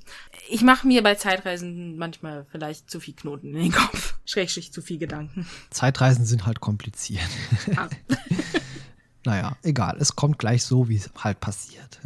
Genau. Ja. Ja, und nachdem er es erklärt hat, sehen wir dann Dylan auch auf der Brücke. Ähm, und Tier meint halt, dass ähm, das andere Schiff auch gleich am Portal angekommen sei. Treffen meint dann, ja, die Andromeda selbst braucht aber noch zehn Minuten, bis sie starten konnte in den Slipstream. Beziehungsweise Romy meint dann halt, ja, sie kann halt maximal im Moment 30 PSL leisten. Und Trans entschuldigt sich wieder ganz oft. Genau, aber Dylan sagt, wäre gar nicht so schlimm, denn dank ihrer Hilfe wäre die Flotte nun verdoppelt. ja. Und sie hätten einen Freund gerettet. Genau, und, das ja. bleibt allerdings nicht von langer Dauer. Ja, der Tier meint noch, ja, das wäre nicht mehr gewesen als Glück. Und Baker, naja, Glück können sie ja jetzt alle gebrauchen, also soll er mal nicht so verächtlich sein. Und dann gibt's einen Alarm. In der Nähe von Captain Jeskas Schiff kommen mehrere Nietzscheaner-Schiffe aus dem Slipstream. Ja, und zerstören das Schiff von genau. Captain Jeska. Das ist eine ziemlich fiese Szene. Und die Bilder, die man sich dort angeschaut hat auf der Andromeda, die sind auch wegen der hohen Entfernung schon drei Minuten alt. Ja, und Dylan sagt dann auch hier, seine Freundin wäre vor über 300 Jahren gestorben und fliegt dann in den Nebel. Aber so richtig betroffen wirkte auch nicht in dem Moment. Hast du das auch so gesehen? Ja, genau. Ich frage mich jetzt vor allen Dingen so, ja, sie ist ja jetzt tot, eindeutig. Also ich habe mich an der Stelle halt zwei Sachen gefragt. Äh, mal abgesehen von der Betroffenheit, weil Beka fragt ja vorher so, ja, aber ihre Freundin, als er jetzt in die Liebe fliegen will.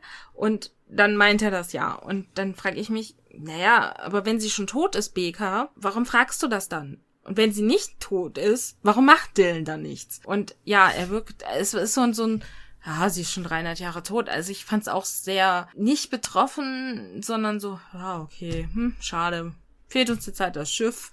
Also es kam, kam nicht so rüber, wie es hätte rüberkommen sollen. Wenn da meine Freundin steht, hätte ich mich anders gefühlt. Also selbst wenn seine Entscheidung, sich im Nebel jetzt erstmal zu verstecken, wenn das Schiff eh hin ist, richtig war, so Betroffenheit, ja, die war da absolut nicht. Nee, die war absolut nicht da. Also das wirkte genauso unglaubwürdig, als hätte er sich irgend so eine Schnauzbartbrille aufgesetzt und dann laut applaudiert. Das wäre genauso albern und unnötig gewesen.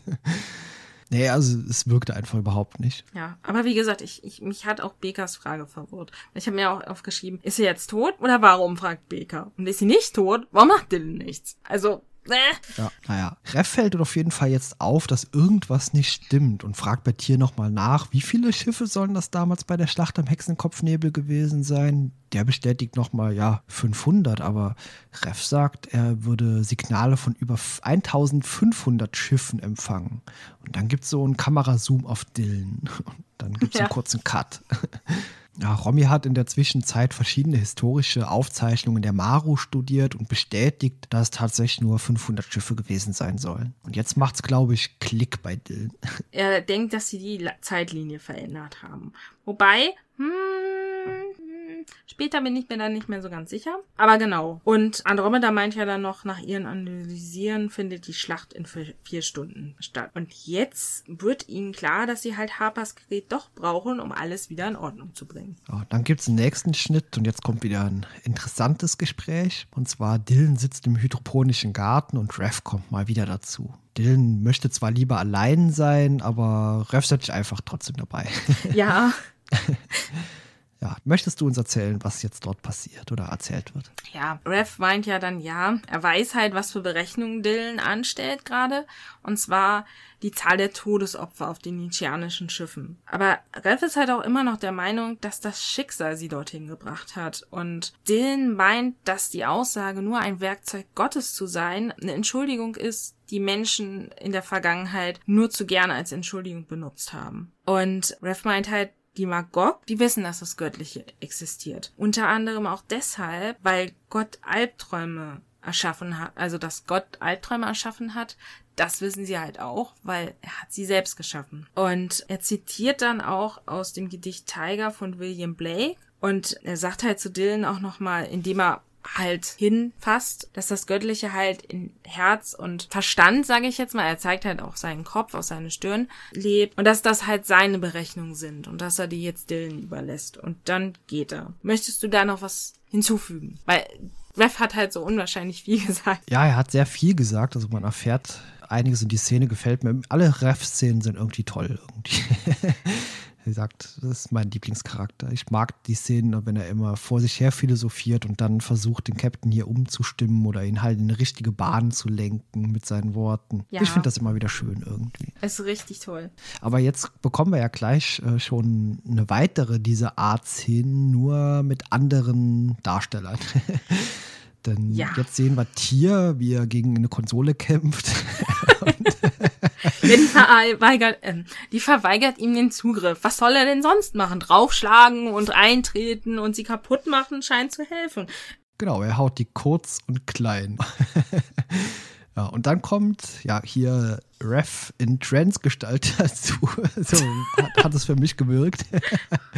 Naja, aber komm. Trans, Trans kann das allerdings auf ihre Art und Weise diese Dinge, die sie tut, ganz gut. Ich meine, das ist ein bisschen so ähnlich wie das, was sie mit Harper gemacht hat, wo sie am Anfang auch so ein bisschen mit ihm gespielt hat. Und sie spielt, meiner Ansicht nach, denn die Naive in diesem Gespräch halt ganz gut. Vor allen Dingen das Ding ist doch, wir wissen noch aus der ersten Folge, ja, was passiert denn, wenn er auf sie schießt? Ja, vor allem habe ich auch das Gefühl so langsam hier in der Szene bekommen, dass Trance zwar immer naiv spielt, aber sie doch eine ziemlich intelligente Person aus ist, auch ist und auch ganz genau weiß, was sie da tut. Möchtest du uns das nochmal erzählen? Ja, ich kann es versuchen. Ich habe es sehr grob tatsächlich aufgeschrieben, es sehr viel war. Also, genau, Trance betritt die Maru und Tier zieht dann halt auf sie. Und Tier meint dann so, naja, ich will mir die Zeit sparen und er führt dann quasi die Unterhaltung erstmal für sie und meint so, hallo, wie geht's dir? Ja, hallo, mir geht's gut. So auf die Art und Weise. Also er übernimmt halt ihren Dialog und äh, meint dann am Ende so, ja, sie geht wieder. Trans erläutert, dass sie davon ausgeht, dass Tier sie halt töten will. Und sie will ihn jetzt halt vom Gegenteil zu überzeu überzeugen, indem sie ihm halt auch vor Augen führt, ja, sie ist seine Freundin und was würde denn passieren, wenn er sie erschießt? Und sie redet auch darüber, dass sie davon ausgeht, dass sie weiß, was er vorhat. Also, dass er zu den Nietzscheanern fliegen will. Aber wenn er das tut mit der Maru, dann weiß er ja auch nicht, ob er überhaupt überleben wird. Und wenn er sie tötet, dann hat er ja auch keine Chance. Und während sie sprechen, wechselt Tier mit Trans die Seite. Also die sind auf so einer Art schmalem Gang mit einem Geländer. Hinten geht's dann zur Andromeda, wo Trans herkommt. Und Tier hat zu dem Zeitpunkt ja eine Tür im Rücken. Ich vermute auch, dass er versucht hat, irgendwie die Tür aufzumachen, aber ich weiß es nicht genau. Und er zwingt sie in die gegenüberliegende Richtung, sodass sie nicht mehr wegkommt. Und wenn sie redet und eigentlich über sich reden soll, redet sie halt immer wieder über Tier und was ähm, Tier halt wahrscheinlich vorhat, wie ich ja schon sagte.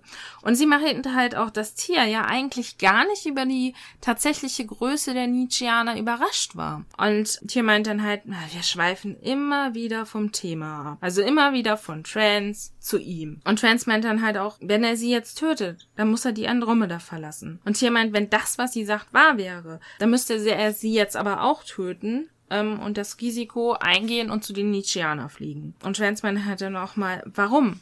Weil das ist eine ähm, theoretische Diskussion, ein Spiel. Und weil er ja im Prinzip meint, naja, wir haben uns jetzt darüber unterhalten, jetzt habe ich ja gar keine andere Wahl mehr, weil du ja letztlich weißt, was du willst.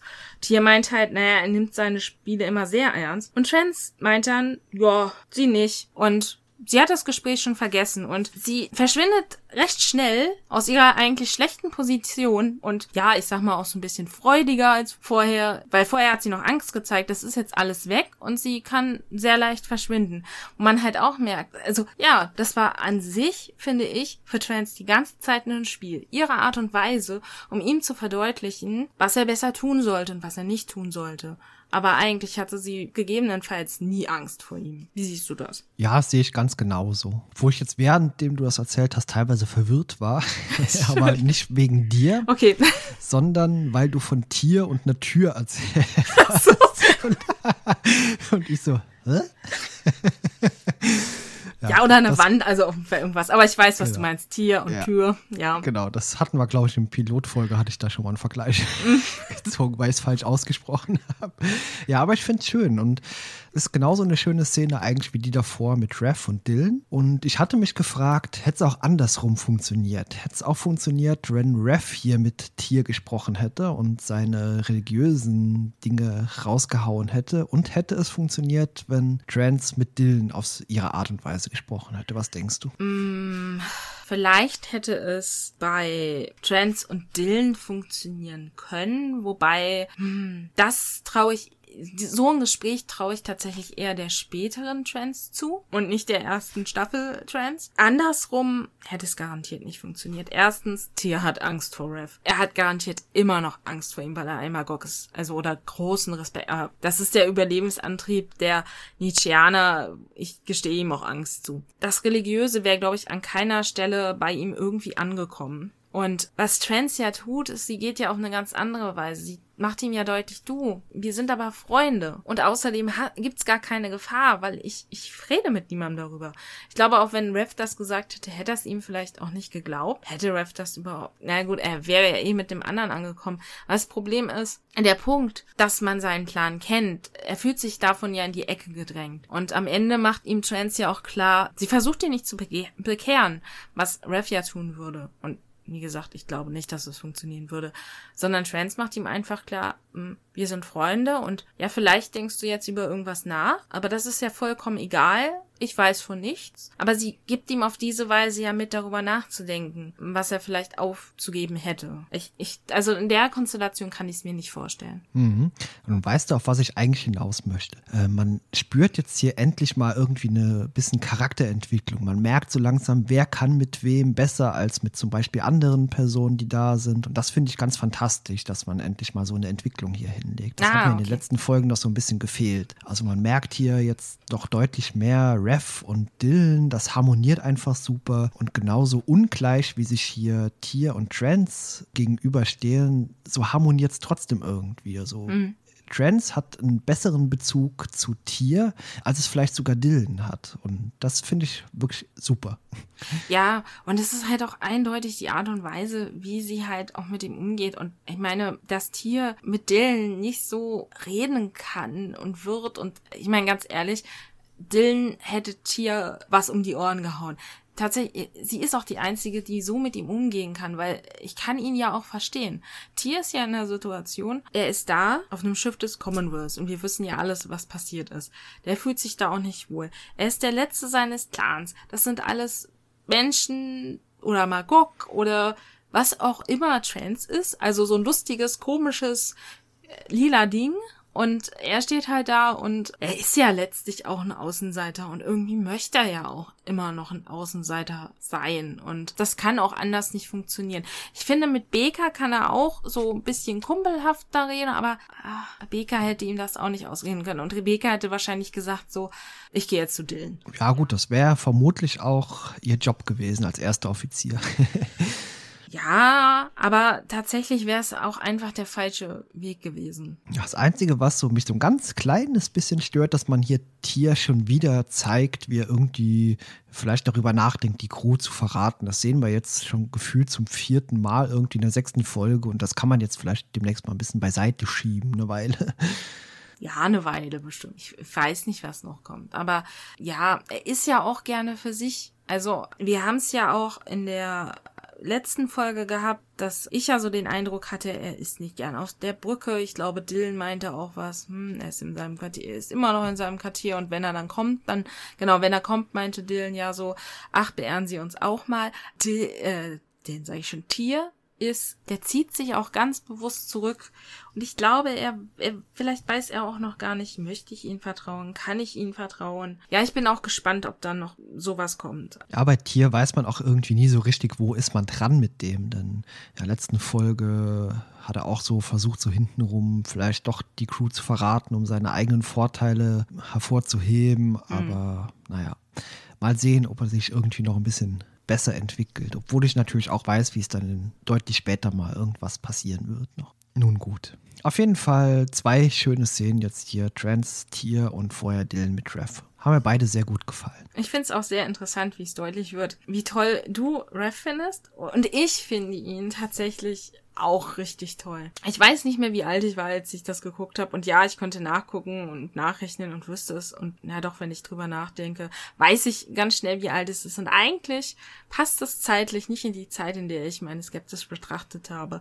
Aber ich glaube, ich bin einfach so, ah, ich fand ihn gruselig. Ich habe, glaube ich, auch zu dem Zeitpunkt auch da schon immer nicht jede Folge gesehen und dann findet man nicht so dazu und man verändert sich ja auch ich habe ihn damals halt so ein bisschen merkwürdig gefunden. Das ist so meine Erinnerung. Aber jetzt ist er so toll und gut, Trans fand ich einfach immer schon toll. Das wird irgendwie in dieser Folge nochmal besser. Das Äußere von Rev ist ja auch das krasse Gegenteil von dem, wie er wirklich so sein Verhalten zeigt. Und das ist auch ein schöner Kontrast auch irgendwie in der Crew. Ja, wir haben in der ersten Folge noch gesagt, boah, ist der hässlich ja. und so und Äh, Voll die Vorurteile da, rausgeholt. Und, ja, ganz, ganz klar. Und genau damit spielt, glaube ich, dieser Charakter auch. Man sieht dort dieses Wesen, das wirklich vielleicht nicht schön aussieht und hat aber doch so, so eine innere Weisheit, die extrem sympathisch macht, mal ganz abgesehen von dem Äußeren. Das ist wirklich ganz toll gelungen. Und das macht auch der Schauspieler sehr gut. Ja, aber mir ist gerade was Lustiges aufgefallen, irgendwie. Also was Interessantes, sagen wir es so, als du meintest, Revs Äußeres passt nicht zu seinem Inneren. Erzähl. Und das betrifft Trans. Es betrifft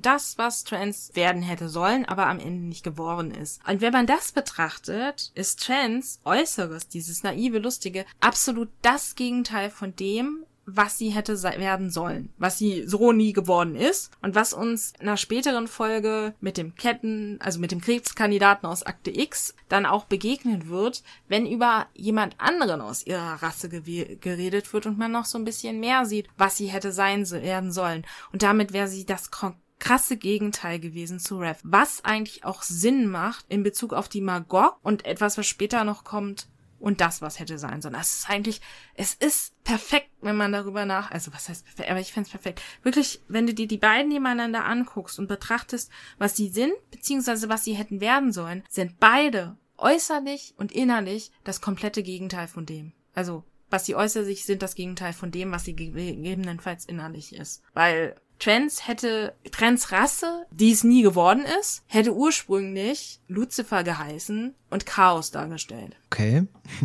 Gut, das kann man jetzt, was man von ihr kennt, wirklich überhaupt nicht nachvollziehen, oder? ja. Und ich finde, das ist jetzt auch kein Spoiler, weil das ist nicht, was sie am Ende wird. Ja, sie wird was ganz anderes, aber okay. Ja. Was am Ende vielleicht besser gewesen wäre, da ziehen wir dann in vier Jahren mal unser Resümee. Genau. Vielleicht, vielleicht haben wir dann auch ein bisschen mehr Infos über die Coda. Auch deswegen hoffe ich da halt sehr drauf, weil ich da gerne mal so einen gewissen Vergleich ziehen würde. Ja, ich freue mich auch schon auf eine Sonderfolge zum Staffelrückblick, wenn es dann mal in mehreren, vielen, noch viel mehr Wochen dann soweit ist. Wirklich schöne Szenen hier ja. mit den beiden. Ja, und dann geht es mal wieder weiter hier. Wir sind zurück auf der Brücke und Dylan spricht mit Romy über seine Entscheidung. Also es sind dreimal so viele Feindschiffe dort, wie es eigentlich sein sollten. Und dann zitiere ich hier Occams Razor zu Englisch und zu Deutsch heißt das Occams Rasiermesser. Vereinfacht ausgedrückt besagt es einfach von mehreren hinreichenden möglichen Erklärungen für ein und denselben Sachverhalt ist die einfachste Theorie allen anderen vorzuziehen. Okay. Genau das sagt er ja auch hm. während dem Gespräch so. Bisschen anders ausgedrückt, aber genau das soll es darstellen. Ja, und dann lässt er auch Harper von Remy aus seinem Quartier befreien, damit er alles vorbereiten kann, um die Indianer-Schiffe zu vernichten. Ja, interessant fand ich, wo ähm, Romy dann vorher noch meint, dass ihr der Gedanke an das Universum als vorprogrammierte Maschine gefällt. Das hätte einen gewissen Reiz für sie. Und ich denke so, ja, als Maschine kann ich diesen Gedankengang auch sehr gut nachvollziehen. Das würde ich auch als perfekt empfinden, weil es ihr selbst ja letztlich sehr nahe kommt. Ja, stimmt. Harper erklärt später dann, also das heißt später, ein Häkchen später, so viel später ist es ja nicht, dass es zu spät sei, diesen Schlag, so wie ihr ihn geplant habt, auszuführen. Weil im Gegensatz zu dem Gauss-Gewehr sei die Waffe, die er bauen wollte, zu ungenau. Und die Schiffe sind jetzt zu weit verteilt. Und vorher wusste er ja, wo sie eintreffen wollten, äh, eingetroffen sind. Und da hätte er es ja genau da platziert. Aber Dylan will sich jetzt darum kümmern, dass ähm, was er jetzt noch nicht sagt, dass die genauer treffen kann. Ja, genau. Harper sagt auch, die Nietzscheaner-Schiffe, man müsste die dazu bekommen, irgendwie, dass die sich hintereinander aufreihen. Und diese Waffe, die er da baut, die würde so funktionieren wie so eine Mine. Also nicht eben wie dieses Gauss-Gewehr, das einfach zielgerichtet irgendwas anvisieren kann, sondern die tut einfach an Ort und Stelle, wo diese Nietzscheaner dann sein sollten, Großchaos verursachen. Genau. Das ist auch so der sogenannte Fusionskatalysator, den er da gebaut hat. Dann taucht die Andromeda auch aus dem Nebel Nebel auf. Und dann sehen wir ja Harper wieder beim Vloggen. Und äh, genau. er nennt ja dann die, die Aktion, die sie jetzt machen, Harpers Plan. Und dann bekommt er ja quasi einen Rüffel von Dylan für. ja. Trans hilft auch mit ähm, und auf die Frage, also oder auf den Hinweis, sie müsste es nicht tun, ähm, meint sie ja, dass sie es vielleicht nicht tun muss, aber ja, irgendwie schon, weil sie sich halt verantwortlich für das, was passiert ist, fühlt. Sind auch alle anwesend außer Tier. Dylan fragt auch, wo ist denn der Typ schon wieder hier? Und Romy sagt, der wäre in seinem Quartier. Genau. ja, ist immer irgendwie immer geil, dass der Waffenoffizier immer weg ist, wenn es zum Kampf kommt. Die Waffenkontrolle wird dann nämlich auch auf Dylans Konsole geschaltet und jetzt, wo du es sagst, fällt mir ein, ah, deshalb. Ja, und dann sehen wir eine ziemlich lange Kampfsequenz. Also die Andromeda kann so einige Schiffe beschädigen und ja, Tier kommt dann doch nochmal im Laufe des Kampfs dazu. Ich habe noch eine kurze Frage. Ja, frag. Mag vielleicht auch an dieser U-Boot-Situation, die wir ja schon mal beschrieben hat, liegen. Aber was ich immer verwirrend finde, also Rev schaltet ja die Sensoren vorher wieder ein. Und dann meint Andromeda, jetzt werden sie für alle zu erkennen sein. Warum, wenn ich meine Sensoren anschalte, ist das quasi wie so ein, so ein Radar oder so? Weil ich glaube, wenn ich ein Radar selbst anschalte, aber eigentlich ja auch nicht, ich habe keine Ahnung. Für mich stellt das einen Widerspruch dar, aber ich kenne mich damit auch nicht aus. Es, es, es, es wirkt für mich so widersprüchlich. Wenn ich meine Sensoren einschalte, warum bin ich dann automatisch sichtbar? Oder bin ich vorher quasi so, ist das wie mit einem ähm, Tarnschirm bei Star Trek, wo man dann nicht feuern kann und nicht beamen kann? Dass die ich glaube, das hat mit dem Radar an sich gar nichts zu tun, denn ein Radar braucht Energie und wenn man Energie einschaltet, kann man eine Energie messen. Mm, aber ja, so das meine ich im Prinzip. Aber an sich ein Radar, ja gut, das misst ja auch, indem es die Signale prallen ja ab, ist mir dann eingefallen, während ich es gesagt habe. Ja, aber so davon abgesehen, ist es, es war, vielleicht macht es absolut Sinn Für mich wirkt's immer widersprüchlich und ich frage mich, ist das ein Übersetzungsfehler? Ist, ist das generell ein Fehler? Hast du da eine Ahnung? Hat irgendjemand anders eine Ahnung? Ja, ich glaube ganz genau so, wie ich es gerade meinte. Ich glaube, die haben einfach, um den Sensoren abzuschalten, wurde Energie Mhm, abgeschaltet und die strahlt in dem Fall dann einfach keine äh, Signale mehr aus. Ich glaube, das ist wie auf der Enterprise, wenn sie sich irgendwo in einem Asteroiden verstecken und dann alle Systeme abschalten, damit man sie nicht mehr erkennt. Weil ich habe deinen Hinweis, weil du danach auf den das ähm, Radar eingingst, habe ich das diesen Unterschied nicht äh, gesehen und deswegen die Erklärung nicht verstanden. Ja, okay. Ja, doch, macht Sinn. Ja, ist ja auch, während ich drüber nachgedacht habe, mit dir unterhalten, habe ich ja auch so überlegt, so, äh, ja, okay. Weil das habe ich mich schon ein paar Folgen gefragt und habe mir gedacht, liegt's jetzt an mir oder nicht? Aber wenn man drüber spricht, dann macht's ja manchmal Klick. Ja, ich glaube, an dem Radar selbst liegt es gar nicht, sondern einfach nur in der Energie, die benötigt wird, um den Radar halt. Mhm. Ja. So erkläre ich mir das Ganze. Okay. Ja. Genau. Ähm, ja, der Kampf ist im vollen Gange und die Andromeda kann dann halt auch multiple, nee, leichte Schäden an multiplen Objekten feststellen und dass sie jetzt halt einen Gegenangriff zu erwarten haben. Den meint halt, ja, wir greifen sie jetzt weiter an, starten die Ga Kampfdrohnen und Becker soll im Zickzackkurs ähm, fliegen. Und Becker meint halt noch, ja, wenn sie ein Hornissennest aufsteuchen wollten, haben sie es jetzt geschafft. Sie fangen schon an zu stechen. Und dann, was passiert dann?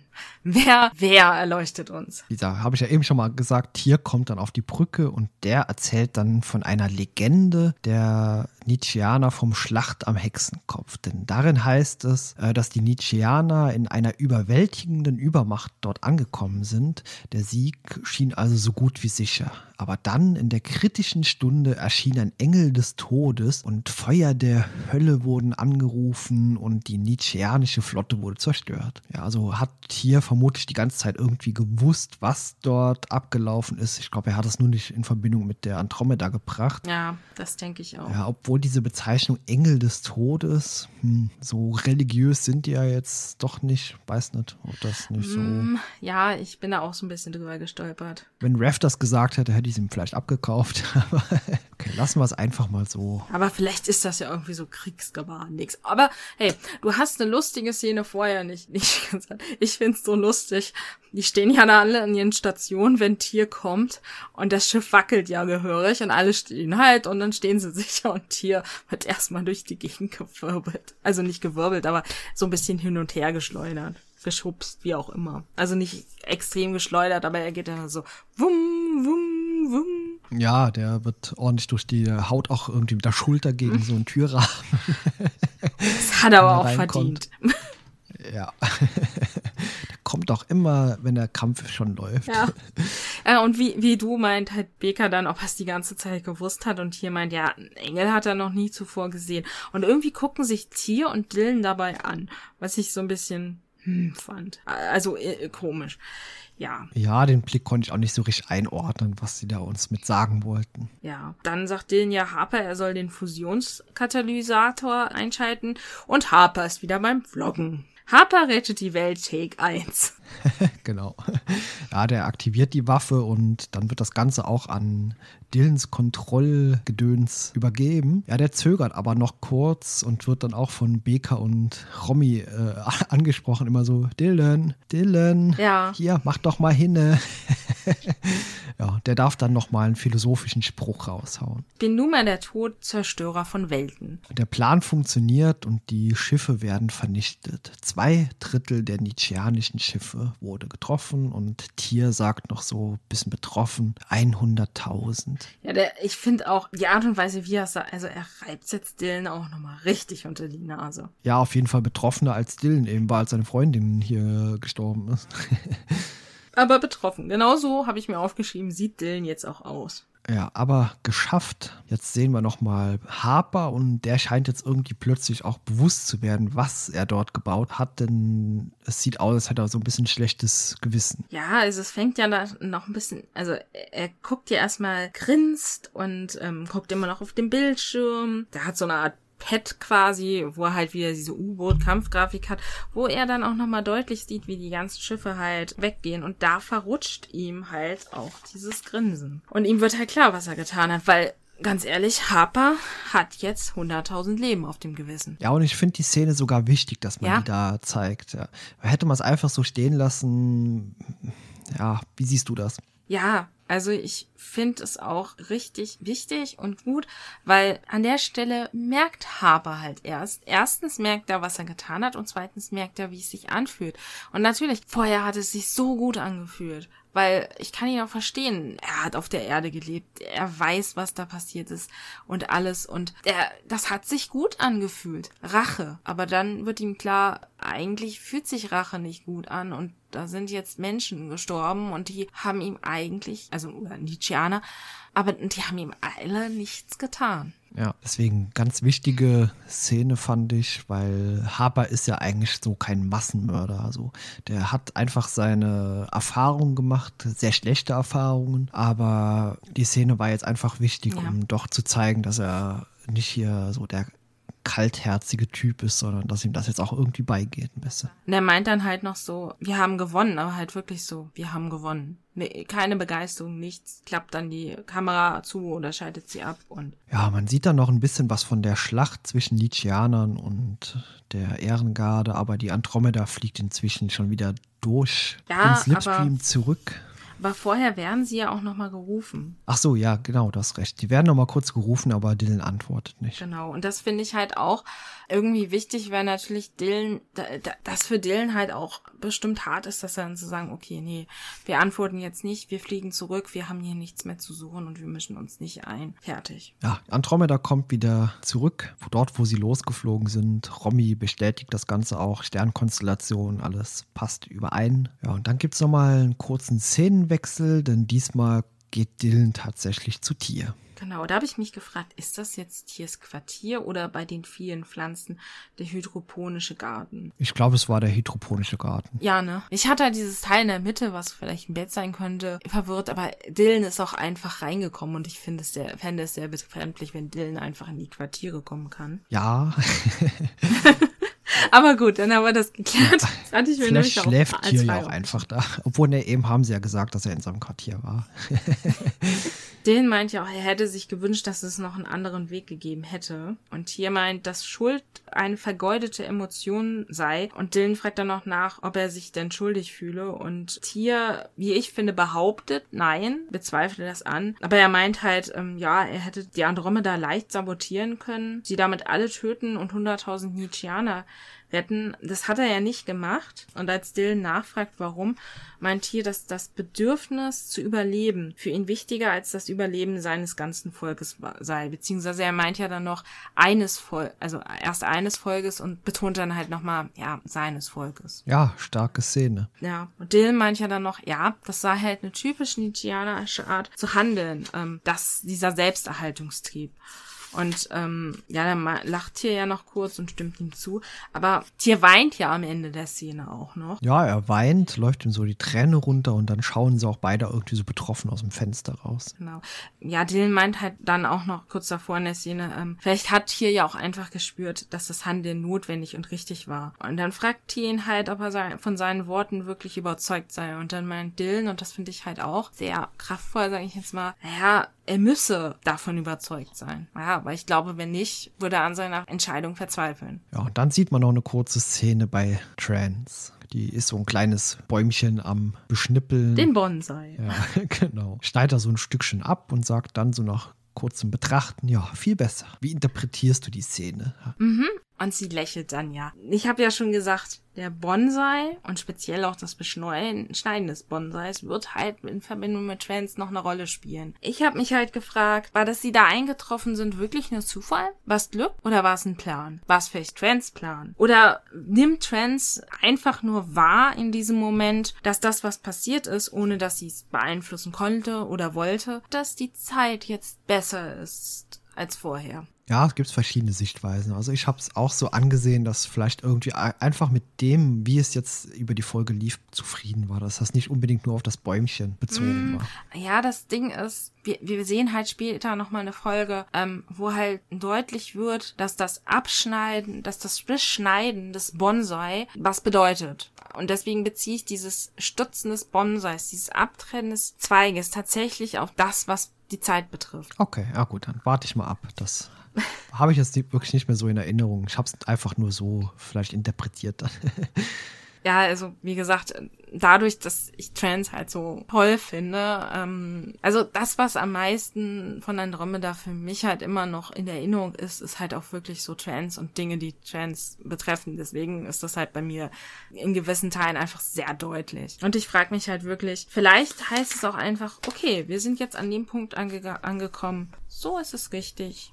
So finde ich es gut. Weg damit. Also sie hat ja quasi den Punkt, in dem die Crew, also nicht die Crew, die Schiffe der Nietzscheaner zwei Drittel größer waren, hat sich erledigt und quasi hat sie die jetzt abgeschnitten. Okay, auch eine interessante Sichtweise. Ja, und dann sind wir am Ende der Folge. Das war's. Genau.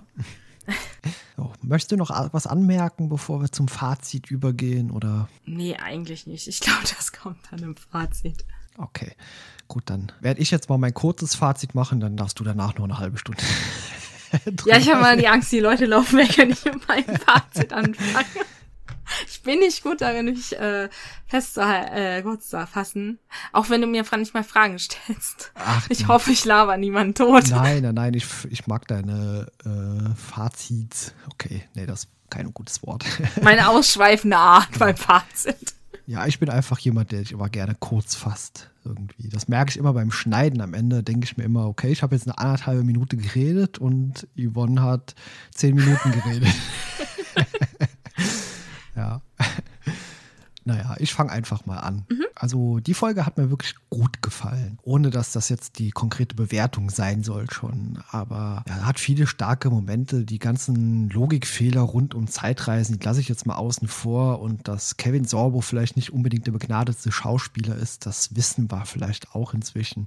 Deswegen lasse ich das alles mal draußen diesmal bei der Bewertung. Ansonsten haben wir eine nette Geschichte mit Zeitreise und auch viele Dinge, die wir wieder erfahren über halt quasi das Lore des Universums, was passiert ist, wie Abläufe waren. Viele tolle, starke Szenen mit Rev und auch Trans kommen drin vor. Was ich ein bisschen unschön finde, ist halt, dass wir hier immer nur von derselben Seite gezeigt bekommen. Äh, also er verrät die Crew oder will es tun, entscheidet sich dann aber doch dagegen. Das ist jetzt so ein bisschen ausgelutscht, aber mal sehen, wie es weitergeht. Einen großen Minuspunkt mache ich da jetzt auch noch nicht dran. Ich hoffe nur, es passiert in Zukunft nicht noch zu häufig. Ansonsten, wie ich schon gesagt habe, Charakterentwicklung finde ich super. Auch die Harmonie untereinander. Man merkt schon, wer miteinander auskommt und wer jetzt weniger. Das ist hier in der Folge für mich ganz klar und deutlich rausgekommen. Und ich hoffe, das wird man auch in den kommenden Folgen noch ein bisschen weiterführen. Ja, am Ende bleibt für mich ja wirklich gute Folge und vielleicht sogar ein bisschen besser als die letzte Folge, aber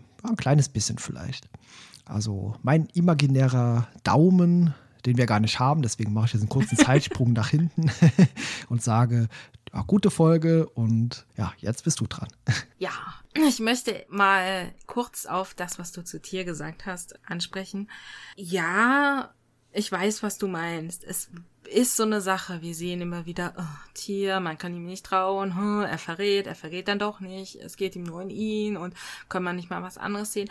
Aber auf der anderen Seite denke ich mir, ja, es ist aber auch Tiers Charakterentwicklung. Als Kind wurde sein Stamm ausgelöscht. Er ist der letzte seines Clans. Er war ein Kind, als das passiert ist. Ähm, er hat als Söldner gelebt. Er, sein Stamm wurde verraten. Und ich glaube, auch weil er Nietzscheaner ist, ist das Teil seiner Charakterentwicklung. Er ist ja nun mal, also Dylan hat Romy, Baker, Rev, Trance und Harper haben sich. Und er hat sich selbst. Und er kommt da so rein und ja, will vielleicht auch irgendwie nicht da sein, aber weiß auch nicht wirklich, wie er hinseht. Ich glaube einfach, wenn das jetzt zu schnell ginge, muss ich gestehen, fände ich es auch falsch für seine Charakterentwicklung. Ja, es ist blöd, dass es uns ständig gezeigt wird, aber ich betrachte es noch als Teil der Charakterentwicklung, hoffe aber auch, dass wir es jetzt nicht in der Art und Weise noch extrem lange sehen werden. Ja, das meinte ich auch. Ich habe es jetzt auch nur als Mini-Minuspunkt, ohne es jetzt nee, groß nee, in die Bewertung weiß. mit einfließen zu lassen, mit erwähnt, aber wie du schon sagst, ich will es in den nächsten fünf Folgen nicht nochmal sechsmal ja. sehen. Also ich habe das auch verstanden, aber es waren, während ja. du es sagtest, so meine Gedanken, war, habe ich es halt nochmal Revue im Kopf passieren lassen und gedacht so, ja, auf der anderen Seite macht es halt auch Sinn. Ich fand, also erstmal ja, Zeitreise, es gibt so viel Komplettes und wie das jetzt ist und wie es gedacht hat und da will ich jetzt gar nicht groß irgendwie auch eingehen und da sagen, das finde ich blöd wegen dem oder so. Weil es ist Zeitchaos, sag ich jetzt mal. Da bin ich jetzt nicht und lass es auch außen vor. Ich fand, sie hatte viele tolle Szenen. Wie Harper am Ende und wir haben es ja vorher schon gesehen. Wir haben ja gesehen seine Einstellung und dass er halt der Meinung ist, ach, dann, dann haut sie alle um und so. Aber dass sein Hass, dass er jetzt langsam merkt, ja, Hass ist schön und gut, aber äh, irgendwie passt es nicht zu ihm. Und so am Ende, wie er es halt sieht, die Szene mit Rev und Dylan ist toll. Die Szene mit Tier und Dylan ähm, finde ich auch gut. Die Szene, da viele Szenen mit Trans mag ich halt auch sehr. Zugegebenermaßen, die Szenen würde ich alle nicht so betrachten, wenn ich es jetzt wirklich zum ersten Mal gucken würde. Also die Szene im, im Slipstream also vor dem Slipstream im Steuer, ähm, Stuhl vor allen Dingen und die später, wenn sie mit Dylan dann redet und am Ende. Also die mit hier ist auch toll, aber so diese drei Szenen, wenn man halt weiß, worauf es hinausläuft. Und da ist Trans nicht das geworden, was sie werden sollte, aber um es nochmal zu sagen, sie ist nicht das selbe, aber sie ist das gleiche und deswegen passen viele Bezüge von dem noch. Und wenn man das halt weiß, dann, dann finde ich, gibt diese Szene einem noch mal viel mehr. Und es ist angedacht, weil Robert Hewitt Wolf hatte, soweit ich das weiß, halt von Anfang an einen gewissen Plan. Das heißt, es ist kein Zufall, der sich ergeben hat, sondern es ist so gemeint. Und deswegen finde ich diese Szenen halt so toll. Nicht einfach, weil ich denke, oh, Trans ist toll, sondern weil ich da so viel rausziehen kann, was unter einer anderen Betrachtungsweise halt einfach Sinn ergibt. Also ein ganz, also was heißt Sinn ergibt, aber einen anderen Sinn ergibt. Und das gefällt mir halt daran so gut. Ja, was ich jetzt vielleicht mal abgesehen von den Szenen nicht gebraucht hätte, was ich nicht gebraucht hätte unbedingt wäre, ja, wir reisen jetzt in die Zeit zurück, sind da an einer Schlacht und sagen, ja, wir könnten ja hier jetzt oder müssen jetzt hier irgendwie mitmachen oder auch nicht. Ja, das hätte es für mich jetzt nicht gebraucht, weil ich irgendwie auf der einen Seite das da auch ganz sinnlos finde, auf der anderen Seite ja, okay, sie haben scheinbar die Handlung geändert, weil tausend Schiffe wurden zerstört. Und ich finde die Szene, wo Dylan seiner Freundin erklärt, was los ist und sie dann mitnehmen wird, schwierig. Ich weiß nicht mehr genau, also ich hatte diesen Gedanken schon vorher. Und dann hatte ich dann anderen Gedanken, der das relativiert hat, aber der fällt mir nicht mehr ein und ich habe ihn vergessen aufzuschreiben. In der Stelle denke ich mir nur, okay, Dylan, du willst sie jetzt mitnehmen, aber du weißt doch gar nicht, ah, jetzt weiß ich mir den Gedanken, aber du weißt doch gar nicht, wenn du sie mitnimmst, ob das nicht irgendwas auslöst. Und mein Gedanke war, vielleicht hat sie in der Schlacht irgendwas Großes ausgelöst. Dann ist mir aufgefallen, ja, okay, die Schlacht geht eh nicht gut aus. Wahrscheinlich nicht. Aber Dylan weiß doch auch gar nicht, ob sie oder irgendjemand an Bord ihres Schiffes in der Zeit zwischen diesen 300 Jahren irgendwas getan hat oder irgendjemanden geboren hat oder was auch immer. Erst sagt uns Dylan, wir greifen nicht in die Zeitlinie ein, vielleicht wird hier da nicht geboren oder die Andromeda nicht befreit, aber dann sagen wir, wir nehmen die mit. Äh, ist ja egal, dass vielleicht auf dem Schiff irgendjemand drauf war. Ja, okay, die Schiffe, aber es wurden doch auch nicht, wurden, ich bin mir nicht mehr sicher, wurden jetzt alle Schiffe zerstört oder nicht. Ich glaube, ich habe mich auch gerade so ein bisschen in der Zeitlinie gepackt, aber trotzdem wäre so mein Gedanke so, ah, ist das jetzt die beste Idee? Und selbst, selbst wenn auf dem Schiff niemand überlegt hat, ist es doch so ein Gedankengang, das heißt ich, ihre Urenkelin hat was erreicht, weil sie immer vor Augen hatte, Tante ist in der Schlacht am Hexenkopf gestorben. Okay, sie denken, sie ist an der Schlacht. Äh, Zeitreisen. Aber trotzdem, ich weiß nicht. Ich, ich fand's irgendwie schwierig und vielleicht auch ein bisschen selbstsüchtig. Auch wenn er gegebenenfalls die Crew gerettet hat, hätte dann, also nicht gegebenenfalls, aber, aber ich fand die Folge gut. Ja. Ach, das war's, okay. Ja, ich, ich habe mich, sie hat ein großes Auf und Ab für mich gehabt, weil die, diese Sachen an sich von der Story und so, waren die so, hm, okay, ja. Und diese vielen kleinen Szenen sind für mich so, oh. Und so ein Teil von mir denkt sich, ja, die Szenen waren toll, aber ah, die Story und, aber ich bin doch, ich komme jetzt bei gut an. Ja, also ich muss das nochmal erwähnen. Also das soll, meine Bewertung soll jetzt nicht sagen, dass ich hier den Einsatz von Massenvernichtungswaffen gutheiße.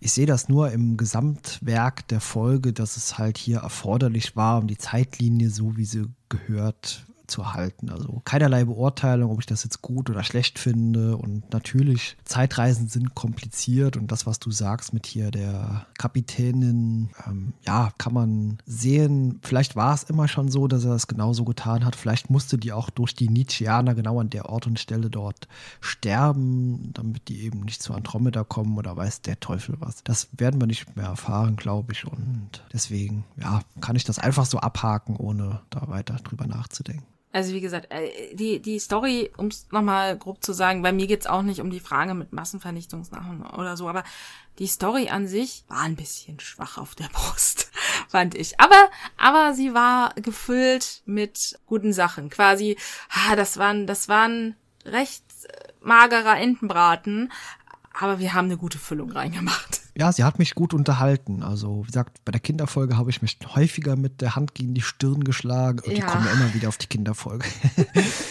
Auf jeden Fall musste ich das hier nur ein einziges Mal tun und da war es auch eher so ein bisschen ironisch, als ich sah, dass Trans am Anfang auf dem Pilotenstuhl gefesselt war. ja, aber ja, kann man drüber hinwegsehen. Halb so wild. Es war einfach dafür da, um hier das Ganze in die Wege zu leiten und vielleicht auch ein bisschen den Charakter von Trans zu entwickeln auf irgendwas, was wir später noch von ihr erfahren werden. Ja. Ja, gut, sind wir fertig, oder? Eine kurze Anmerkung von mir, da mir während der Nachbearbeitung aufgefallen ist, dass wir gleich ein paar Spoiler raushauen. Das heißt, jeder, der jetzt nichts erfahren möchte darüber, wie es vielleicht in Zukunft mit der Serie weitergeht, der kann das Ganze hier beenden, verpasst aber von der regulären Episodenbesprechung nichts mehr. Vielen Dank. Genau. Oh, ähm, eine Sache, die ich einwerfen möchte, Amen. Ich möchte jedes Mal, wenn man es sieht, erwähnen, weil ich glaube, man hat es mindestens einmal noch gesehen und ich vergesse es jedes Mal. Jens hat ein Sonnentattoo. Ach ja, okay. Ist mir noch gar nicht aufgefallen. Ja, man sieht es auch nicht so oft. Es ist auch nicht besonders hübsch. Aber ist halt auch ein Detail. Hat einen Grund, dass ich das jetzt sage. So.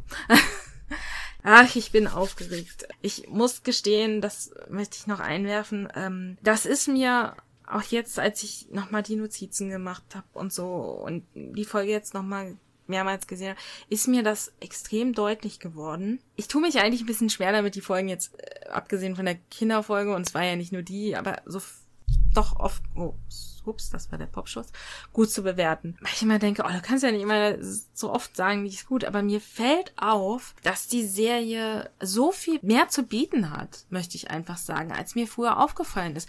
Die, die Namen, wir hatten es ja letzte Folge schon mit den sprechenden Namen, die, die Sachen, wo irgendwas her sind, mit den Gedicht und den Zitaten und da, da steckt halt auch so viel mehr noch drin, als man auf den ersten Blick sieht und was ich nicht, mir nicht bewusst war, dass da halt so viele Kleinigkeiten bei sind und das nicht einfach nur so eine nette, kleine Science-Fiction-Serie ist, die da mal um die Ecke gekommen ist mit dem Namen Gene Roddenberry drauf und Kevin Sorbo, den man aus Hercules kannte sondern dass da halt wirklich viele Details drin stecken und das hat mich begeistert. Da habe ich nämlich gedacht, okay, dieses Projekt hier zu starten war halt so, ach, ich wollte mal wieder Andromeda gucken, ich wollte gern mal einen Podcast machen. Und weil ich es halt einfach cool finde und mir denke so, ach, was man halt so beim Podcast hören bekommt, ich würde das gern versuchen zu geben. Und die Serie ist halt toll und es ist so eine Serie, die man nicht ständig gesehen hat. Aber jetzt wird mir halt klar, wie, wie unterschätzt ich die Serie letztlich habe. Und das finde ich so toll und das wollte ich einfach mal loswerden. Ja, sie ist auch deutlich besser bis jetzt, als äh, ich sie in Erinnerung hatte. Nach der Pilotfolgen, die haben wir mit gut bewertet, haben wir die grottige Kinderfolge gehabt danach eine mittelmäßige Folge und jetzt nochmal zwei gute. Also eigentlich eine ganz gute Bilanz für die ersten sechs Folgen ja. ich. Und also ich habe die nächste Folge, habe ich schon gesehen und die Folge danach auch. Die nächste Folge, ich muss sie nochmal sehen. Ich, ja, war okay. Die Folge dann, ah, die Folge danach, genau, die ist nochmal ganz interessant. Und die beiden Folgen, die danach kommen, die sind halt auch wieder, wo ich gedacht habe, so, Okay, Andromeda hatte solche Folgen. Cool. Also wir bekommen äh, in Folge 10 dann sogar ein bisschen Krimi, um das jetzt schon mal vorwegzunehmen. Oh, da freue ich mich drauf. Ich mag Krimi-Folgen, wo man so ein bisschen nachdenken kann, wer vielleicht irgendwas getan hat. Da bin ich mal gespannt. Habe ich jetzt noch gar nicht so auf dem Schirm. ja, vor allen Dingen, es ist toll. Wir bekommen quasi den potenziellen Täter vor die Nase gehalten. Aber du fragst dich trotzdem, ist es so offensichtlich vor die Nase gehalten. Ist es wirklich so? Und ich muss die Folge auch nochmal gucken, um zu wissen, ob ich sie wirklich so toll fand. Aber also dann immer noch, weil manchmal ist es, ah, man guckt hier hintereinander und man ist so in einem Floh drin, aber oh, also, soweit ich mir, äh, fand ich es halt gut. Und da bekommt man vor allen Dingen auch wieder ziemlich viele Infos ähm, nochmal, was die Menschheit angeht. Im Sinne von, ah, die sind nicht, wir haben, wir haben ja das Teil an äh, Harpers Hals gesehen und die werden halt feststellen, ja, da gibt's noch so ein paar mehr Verbesserungen, die sich die Menschen in der Zeit und in der Welt halt überlegt haben. Okay, da bin ich mal gespannt, inwieweit hier so Augmentierungen dann noch irgendwie ja, eine Rolle spielen werden. Ich kann dir ja ein Geheimnis verraten, was wir in der Folge dann aber auch noch nicht verraten. Auch Dylan hat so ein kleines Geheimnis. Oh. das dauert aber noch mal, aber auch auch Dylan ist ähm, ist nicht wie alle anderen. Ich muss jetzt, wir haben in den ersten Folgen immer was gesagt und das haben wir in der letzten Folge vergessen, deswegen muss ich das jetzt einfach mal hier reinwerfen ohne Zusammenhang. Peter Pan. ja, das ist richtig. Jetzt hast du, genau. Hast du auch den Bezug zur letzten Folge gemacht? Jetzt hast du es quasi für beide Folgen gesagt. Ja, aber ähm, irgendwann, und ich weiß tatsächlich nicht, wann wir es erfahren werden, also es kann auch erst in Staffel 4 oder 5 sein, aber dann, dann wird auch klar, warum er ähm, dem Nietzscheaner so gut auf die Fresse hauen kann. Ah ja, okay, da bist du ja auch mal gespannt. ich habe es aber ja. bisher halt auch nur noch mal irgendwie gelesen, also deswegen weiß ich auch nicht, wann wir es erfahren werden. Und ja so. gut, das haben wir jetzt gehört hier von dir, aber bis dahin haben wir das eh wieder vergessen. Genau, ist auch bloß eine Kleinigkeit, aber ja. Okay, so, das war's, oder? Ja. Leute, bewertet uns bei iTunes, wenn ihr eben über Apple diesen Podcast hört, denn dort müssen wir oder dort wollen wir noch ein bisschen bekannter werden. Deswegen haut eure Bewertungen raus. Nochmal danke an alle, die es getan haben. Also es sind insgesamt drei positive Bewertungen jetzt dort, von denen aber nur eine in schriftlicher Form abgegeben wurde. Das haben wir ja in der Feedback-Folge schon ausführlich geschrieben. Ansonsten schreibt uns auf unserem Blog unter www.antromecast.de, schreibt uns E-Mails unter info.antromecast.de oder bei Twitter unter antromecast.de. So, nachdem ich das jetzt oft genug hintereinander ohne Zungenbrecher geschafft habe. Ich bin stolz auf dich. ja, verabschiede ich mich von meiner Stelle, sage herzlichen Dank für alle, die es bis hierhin geschafft haben ich glaube, eine sehr lange Folge jetzt. Mal sehen, was ja. nach dem Schneiden übrig bleibt. ja, ich warte Dank. auch echt so auf die Nachrichten mit oh, so ein kürzeres Nein. ja, ähm, genau. Herzlichen Dank fürs Zuhören. Danke an dich, dass ähm, du dich mit mir darüber unterhalten hast. Und ja, bis in zwei Wochen. Genau, bis in zwei Wochen. Bis dann und tschüss. Tschüss.